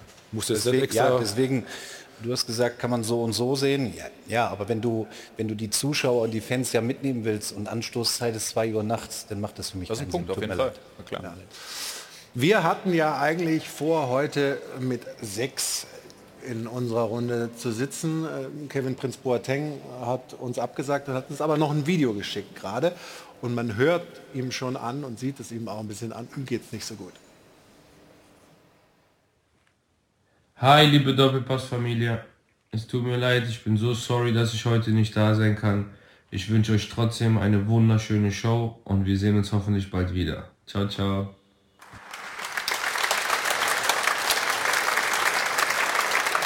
Danke für die lieben Grüße und äh, wir werden ihn dann bald hier in der Runde begrüßen können, aber über seinen Halbbruder noch mal ein bisschen sprechen. Wir hatten ganz anfangs der Sendung schon mal drüber geredet. Stefan, bist du eigentlich froh, dass sich der FC Bayern gegen eine temporäre Verpflichtung von Jerome Boateng entschieden hat? Oder wie siehst du das? Was ist denn die Begründung dafür? Dass sie es nicht gemacht haben. Das äh, ist so ein bisschen Interpretationssache. Genau. Also ähm, Dresden hat heute Morgen bei den Kollegen der Bild-Zeitung gesagt, ja, natürlich spielt auch äh, das eine Rolle, wie die Fans darauf reagiert haben, hätten. Also es das- gibt eben zwei Seiten. Die Aber eine ist die ja- rein sportliche und die andere ist eben Aber diese, ich ja auch diese vorher Jurist- wissen können. Also. Oder wissen müssen. Die, So. die wussten es vorher, weil als hier dieses Spiel äh, Bayern gegen Dortmund 2013 Champions League Finale haben sie ja jetzt vor einigen Wochen hier Ja. wiederholt. Jerome Boateng war einer der Protagonisten. Da ist die Südkurve und alle anderen Fans sind Sturm gelaufen, dass er überhaupt zu diesem Spiel eingeladen wurde. Also wussten sie ja, wie die Thematik ist. Genau, und im Endeffekt gibt es ja nur Verlierer. Das muss man auch mal sagen. Auch er, Sache. ehrlicherweise. Ne? Jerome Ja, Boateng, ja, ihn beide, da so fortzuführen. beide, beide Also- Seiten, ganz klar. Aber klar. warum agiert der FC Bayern dann da offensichtlich doch unglücklich, wenn man, wenn du sagst und ver verständlicherweise sagst, hätten sie doch wissen müssen, was da passiert. Aber es, es wundert ja einen eigentlich, denn er hat ja ein gewisses Alter, was dann auch ähm, sicherlich mit Sachen Fitness und Gesundheit wichtig ist. Er hat in Lyon kaum gespielt, also er war da alles andere als ein Leistungsträger. Markus hat zu Beginn gesagt, da muss es doch irgendjemanden am Campus auch geben, den ich mal zumindest als vierten Innenverteidiger reinbringen kann. Das ist das Erste. Er ist jetzt auch beschädigt, weil man jetzt sagt, er hat eine Woche vorgespielt. Das reicht irgendwie nicht.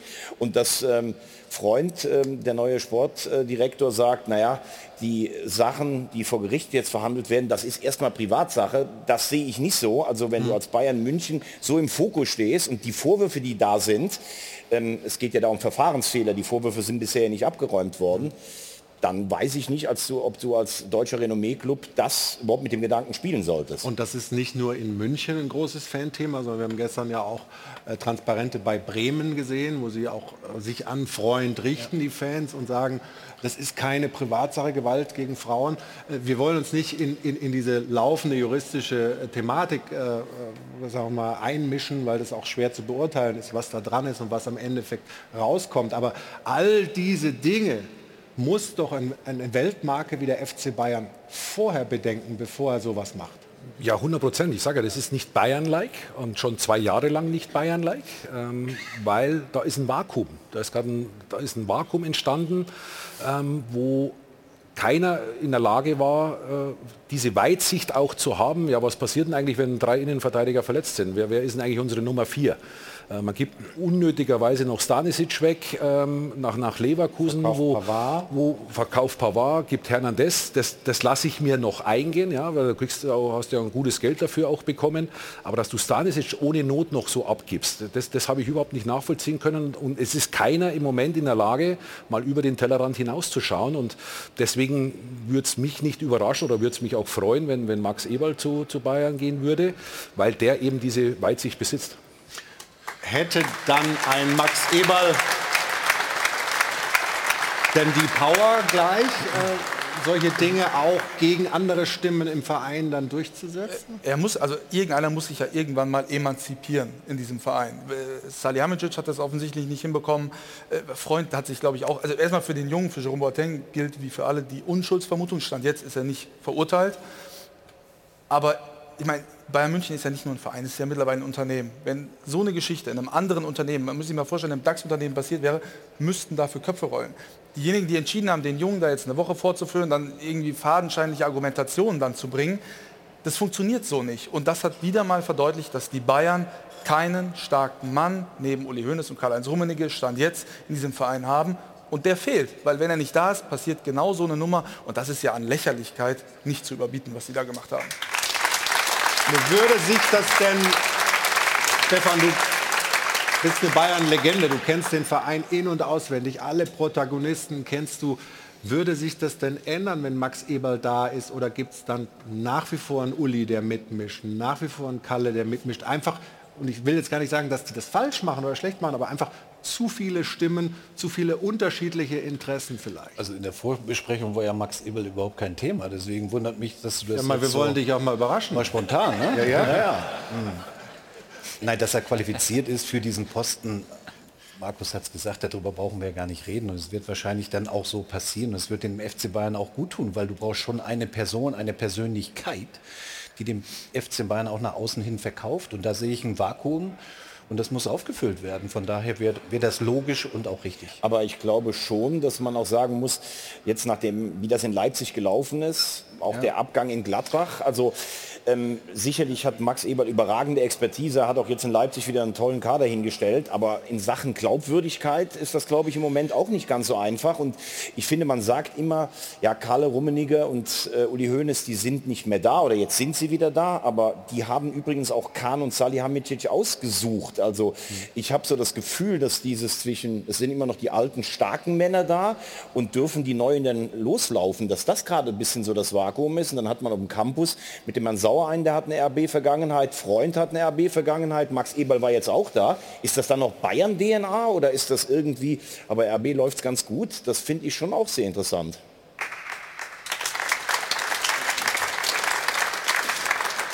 Die Frage, äh, die ich mir auch so ein bisschen im Hintergrund noch stelle, ist, das nur ein Gefühl.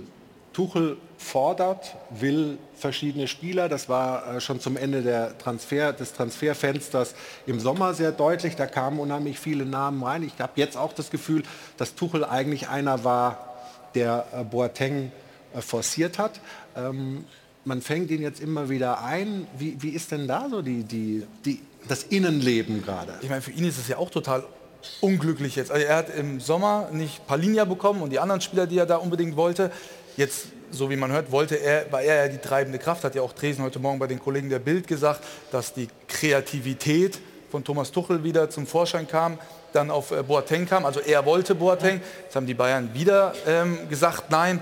Also die müssen auch aufpassen, dass sie den Trainer jetzt nicht allzu sehr in der Öffentlichkeit schwächen, weil nach außen ist das Bild, er will immer und am Ende, kurz vor knapp, sagen die Bayern, nee, machen wir aber nicht. Das ist tatsächlich interessant. Da sehe ich auch eine ganz große Explosionsgefahr, weil Thomas Tuchel ist kein einfacher Charakter. Das hat man auch in äh, Dortmund und an anderen Stellen äh, gesehen. Und er war, wie du es völlig richtig sagst, die treibende Kraft auch. Er wollte Boateng haben, auch weil ihm eben wichtig ist, im Training auf einem Top-Niveau zu trainieren. Ob Boateng überhaupt der gewesen wäre, der auch in den Spielen gespielt hätte, sei mal äh, grundsätzlich dahingestellt. Deswegen äh, sehe ich da schon eine gewisse Reibungsgefahr. Er ist immer sehr ehrlich, erfrischend ehrlich. Das haben wir auch äh, gerade eben bei dem Thema Trainingslager gesehen. Und äh, dass diese ganzen Transfers nicht funktioniert haben, dass da eben Menschen am Werk sind, die diese Dinger nicht durchgedrückt haben, ob das am Ende ein Chalobar war, ob das äh, ein, ähm, ein äh, Kyle Walker war, ob das äh, Palinja. War, ähm, das ist natürlich ein Thema und das nervt ihn. Und deswegen hat er auch bei Preußen Münster, das sage ich, auch demonstrativ einen Leon Goretzka in die Innenverteidigung gestellt, um zu zeigen, wie groß keinen. die Not ist. Wir haben niemanden.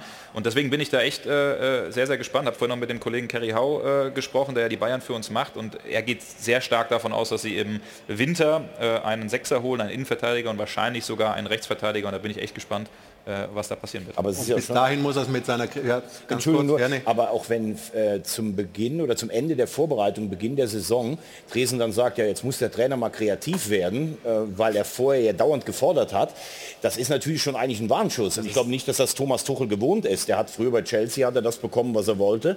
Und ich kann mich gar nicht erinnern, dass ein Bayern-Boss praktisch mal den eigenen Trainer so angezählt hat. Jetzt wollte er, er ist ja ein großer Fan von Boateng, wollte den schon nach Paris holen. Hat den wieder nicht bekommen. Ich warte mal eigentlich nur darauf, bis Thomas Tuchel irgendwann sagt, so, ich habe jetzt hier mal die Nase voll, wenn ich nie das bekomme, was ich möchte. Ja. Wobei ich auf der anderen Seite auch sage, wenn du drei Weltklasse-Innenverteidiger hast, dann musst du eigentlich eine Nummer vier aus dem eigenen Nachwuchs haben. Ja. Und da kann es nicht an der Personalie hängen, nur an der Personalie Boateng. Ich erinnere mich äh, nur an, an dieses Fußball ist keine Mathematik. Das gab es auch mal von Karl-Heinz Rummenigge Richtung Ottmar Hitzfeld. Also es gab es immer mal wieder, dass die Führungsetage auch den Trainer, wie du gesagt hast, angezählt hat. Auf jeden Fall ist beim FC Bayern sportlich alles okay. Äh, es funktioniert äh, ganz gut und äh, werden sehen, wie er mit seiner Kreativität dann mit dem Kader, den er jetzt hat, bis in den Winter kommt und was dann passiert. Kommen wir zu einem Verein, der ganz andere Sorgen hat. Der große, ruhmreiche S04, der FC Schalke 04. In der zweiten Liga jetzt und da geht es immer weiter runter und das führt dann zu Pressekonferenzen, die es auf Schalke so nie gab. Auf der jetzt vor dem Spiel, was in der Viertelstunde angepfiffen wurde, war genau ein einziger Journalist. Und so hat sich das dann angehört. Neben mir begrüße ich Matthias Kreuzer und dann starten wir mit der Fragerunde. Es beginnt Norbert Neubaum fürs Medienhaus Bauer und die Recklinghäuser Zeitung. Ja, wenn kein anderer möchte, dann starte ich. Norbert Neubaum nochmal. Ja, dann mache ich direkt mal weiter. Ähm Norbert Neubaum nochmal. Ja, dann mache ich noch mal weiter. Äh, Simon Terodde war jetzt auch wieder im Training, hat, äh, sofern ich das beobachten konnte, auch äh, sofort voll wieder mitgemischt. Ist er auch direkt wieder ein Kandidat für die Startelf und genauso die Frage nach Kenan Karaman, der in Paderborn schon wieder eingewechselt wurde. Norbert Neubaum für das Medienhaus Bauer. Norbert Neubaum. Norbert Neubaum fürs Medienhaus Bauer. Norbert nochmal. Gibt es weitere Fragen? Norbert Neubaum. Von mir nicht. Vielleicht hat ja einer der Kollegen noch eine Frage. Das scheint nicht der Fall zu sein. Dann verabschieden wir uns an dieser Stelle, bedanken uns bei euch und freuen uns, den einen oder anderen am Sonntag hier vor ausverkauftem Haus wiedersehen zu können. Dankeschön.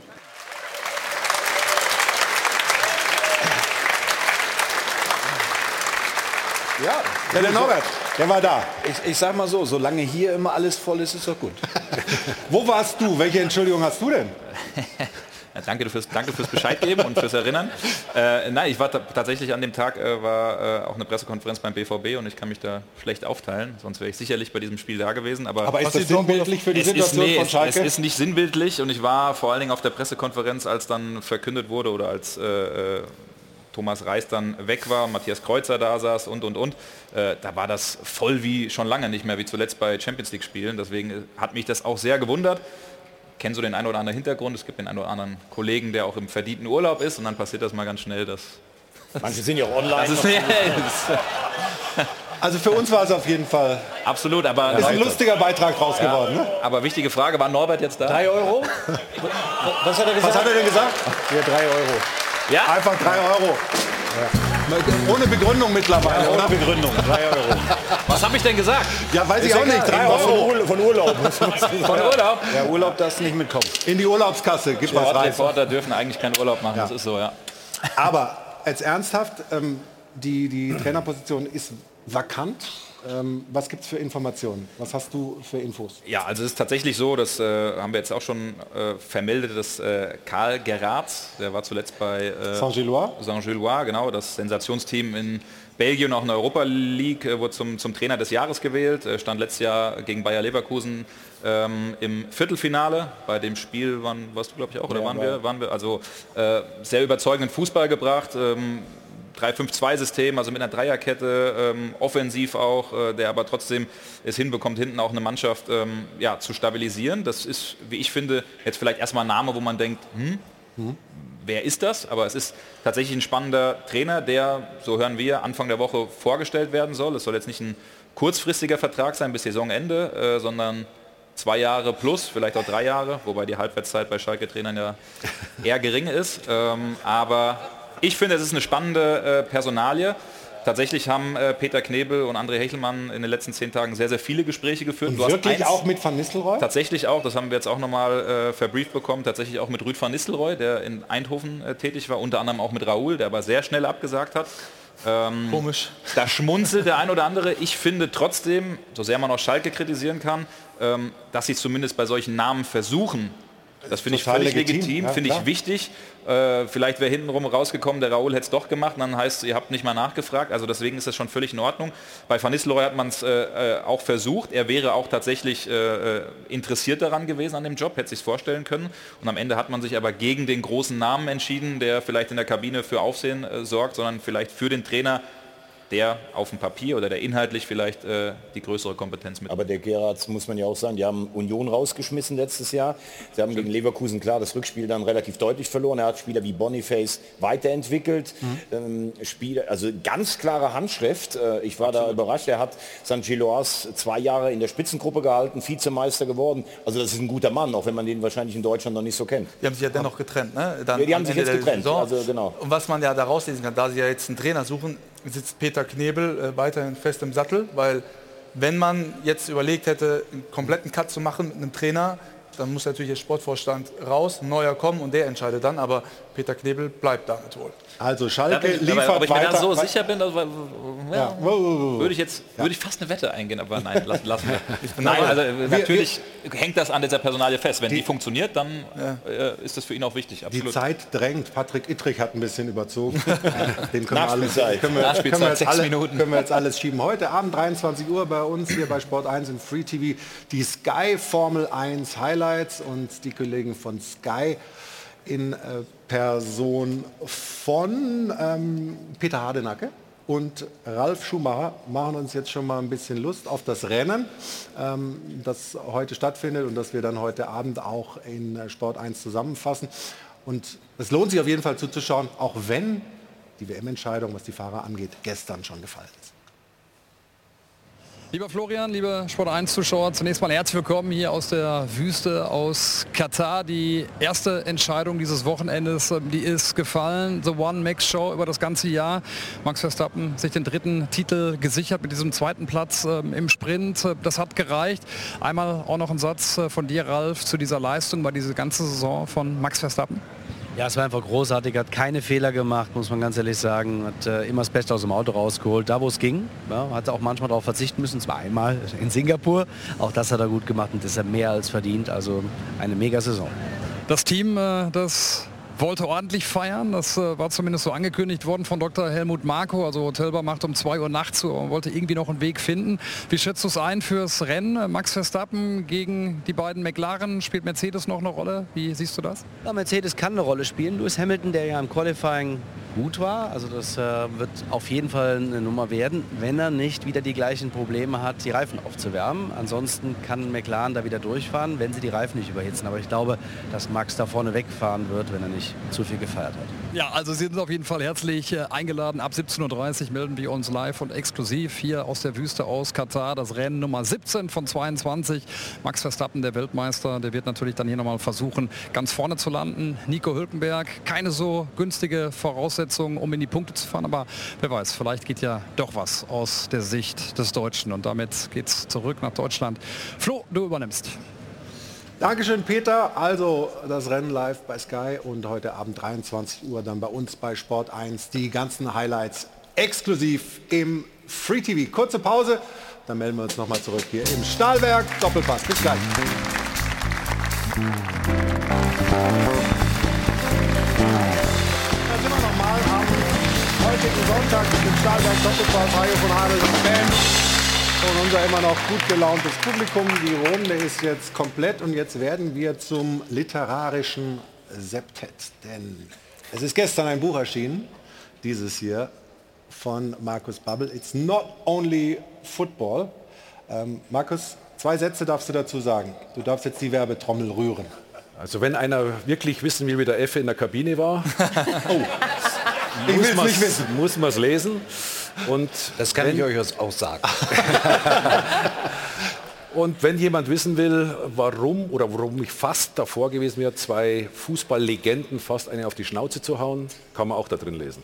Also, mindestens zwei Gründe, dieses Buch zu lesen. Katharina. Ein bisschen persönlicher zu jetzt bei mir. Äh, Ich habe ich hab die Spenden, die heute zusammengekommen sind. Die Firma Junobau aus äh, Spremberg, der Fanclub Mir ist an mir. Finden Sie gerne auch ein bisschen Applaus dazu? Ich finde es schön, so. Dieser grüßt außerdem Inselstedt. Grüße an die Mädchenmannschaften von Inselstädter SC und an Cem von Rainer, außerdem Markus und Wolfgang von Phoenixhagen, die Sauna Boys Diefenbach aus Zellertal mit Grüßen an den Rest der Sauna Boys und der Stammtisch Riedel Auracher Hof in Oberösterreich haben zusammen 200 Euro allesamt gespendet. Vielen Dank dafür.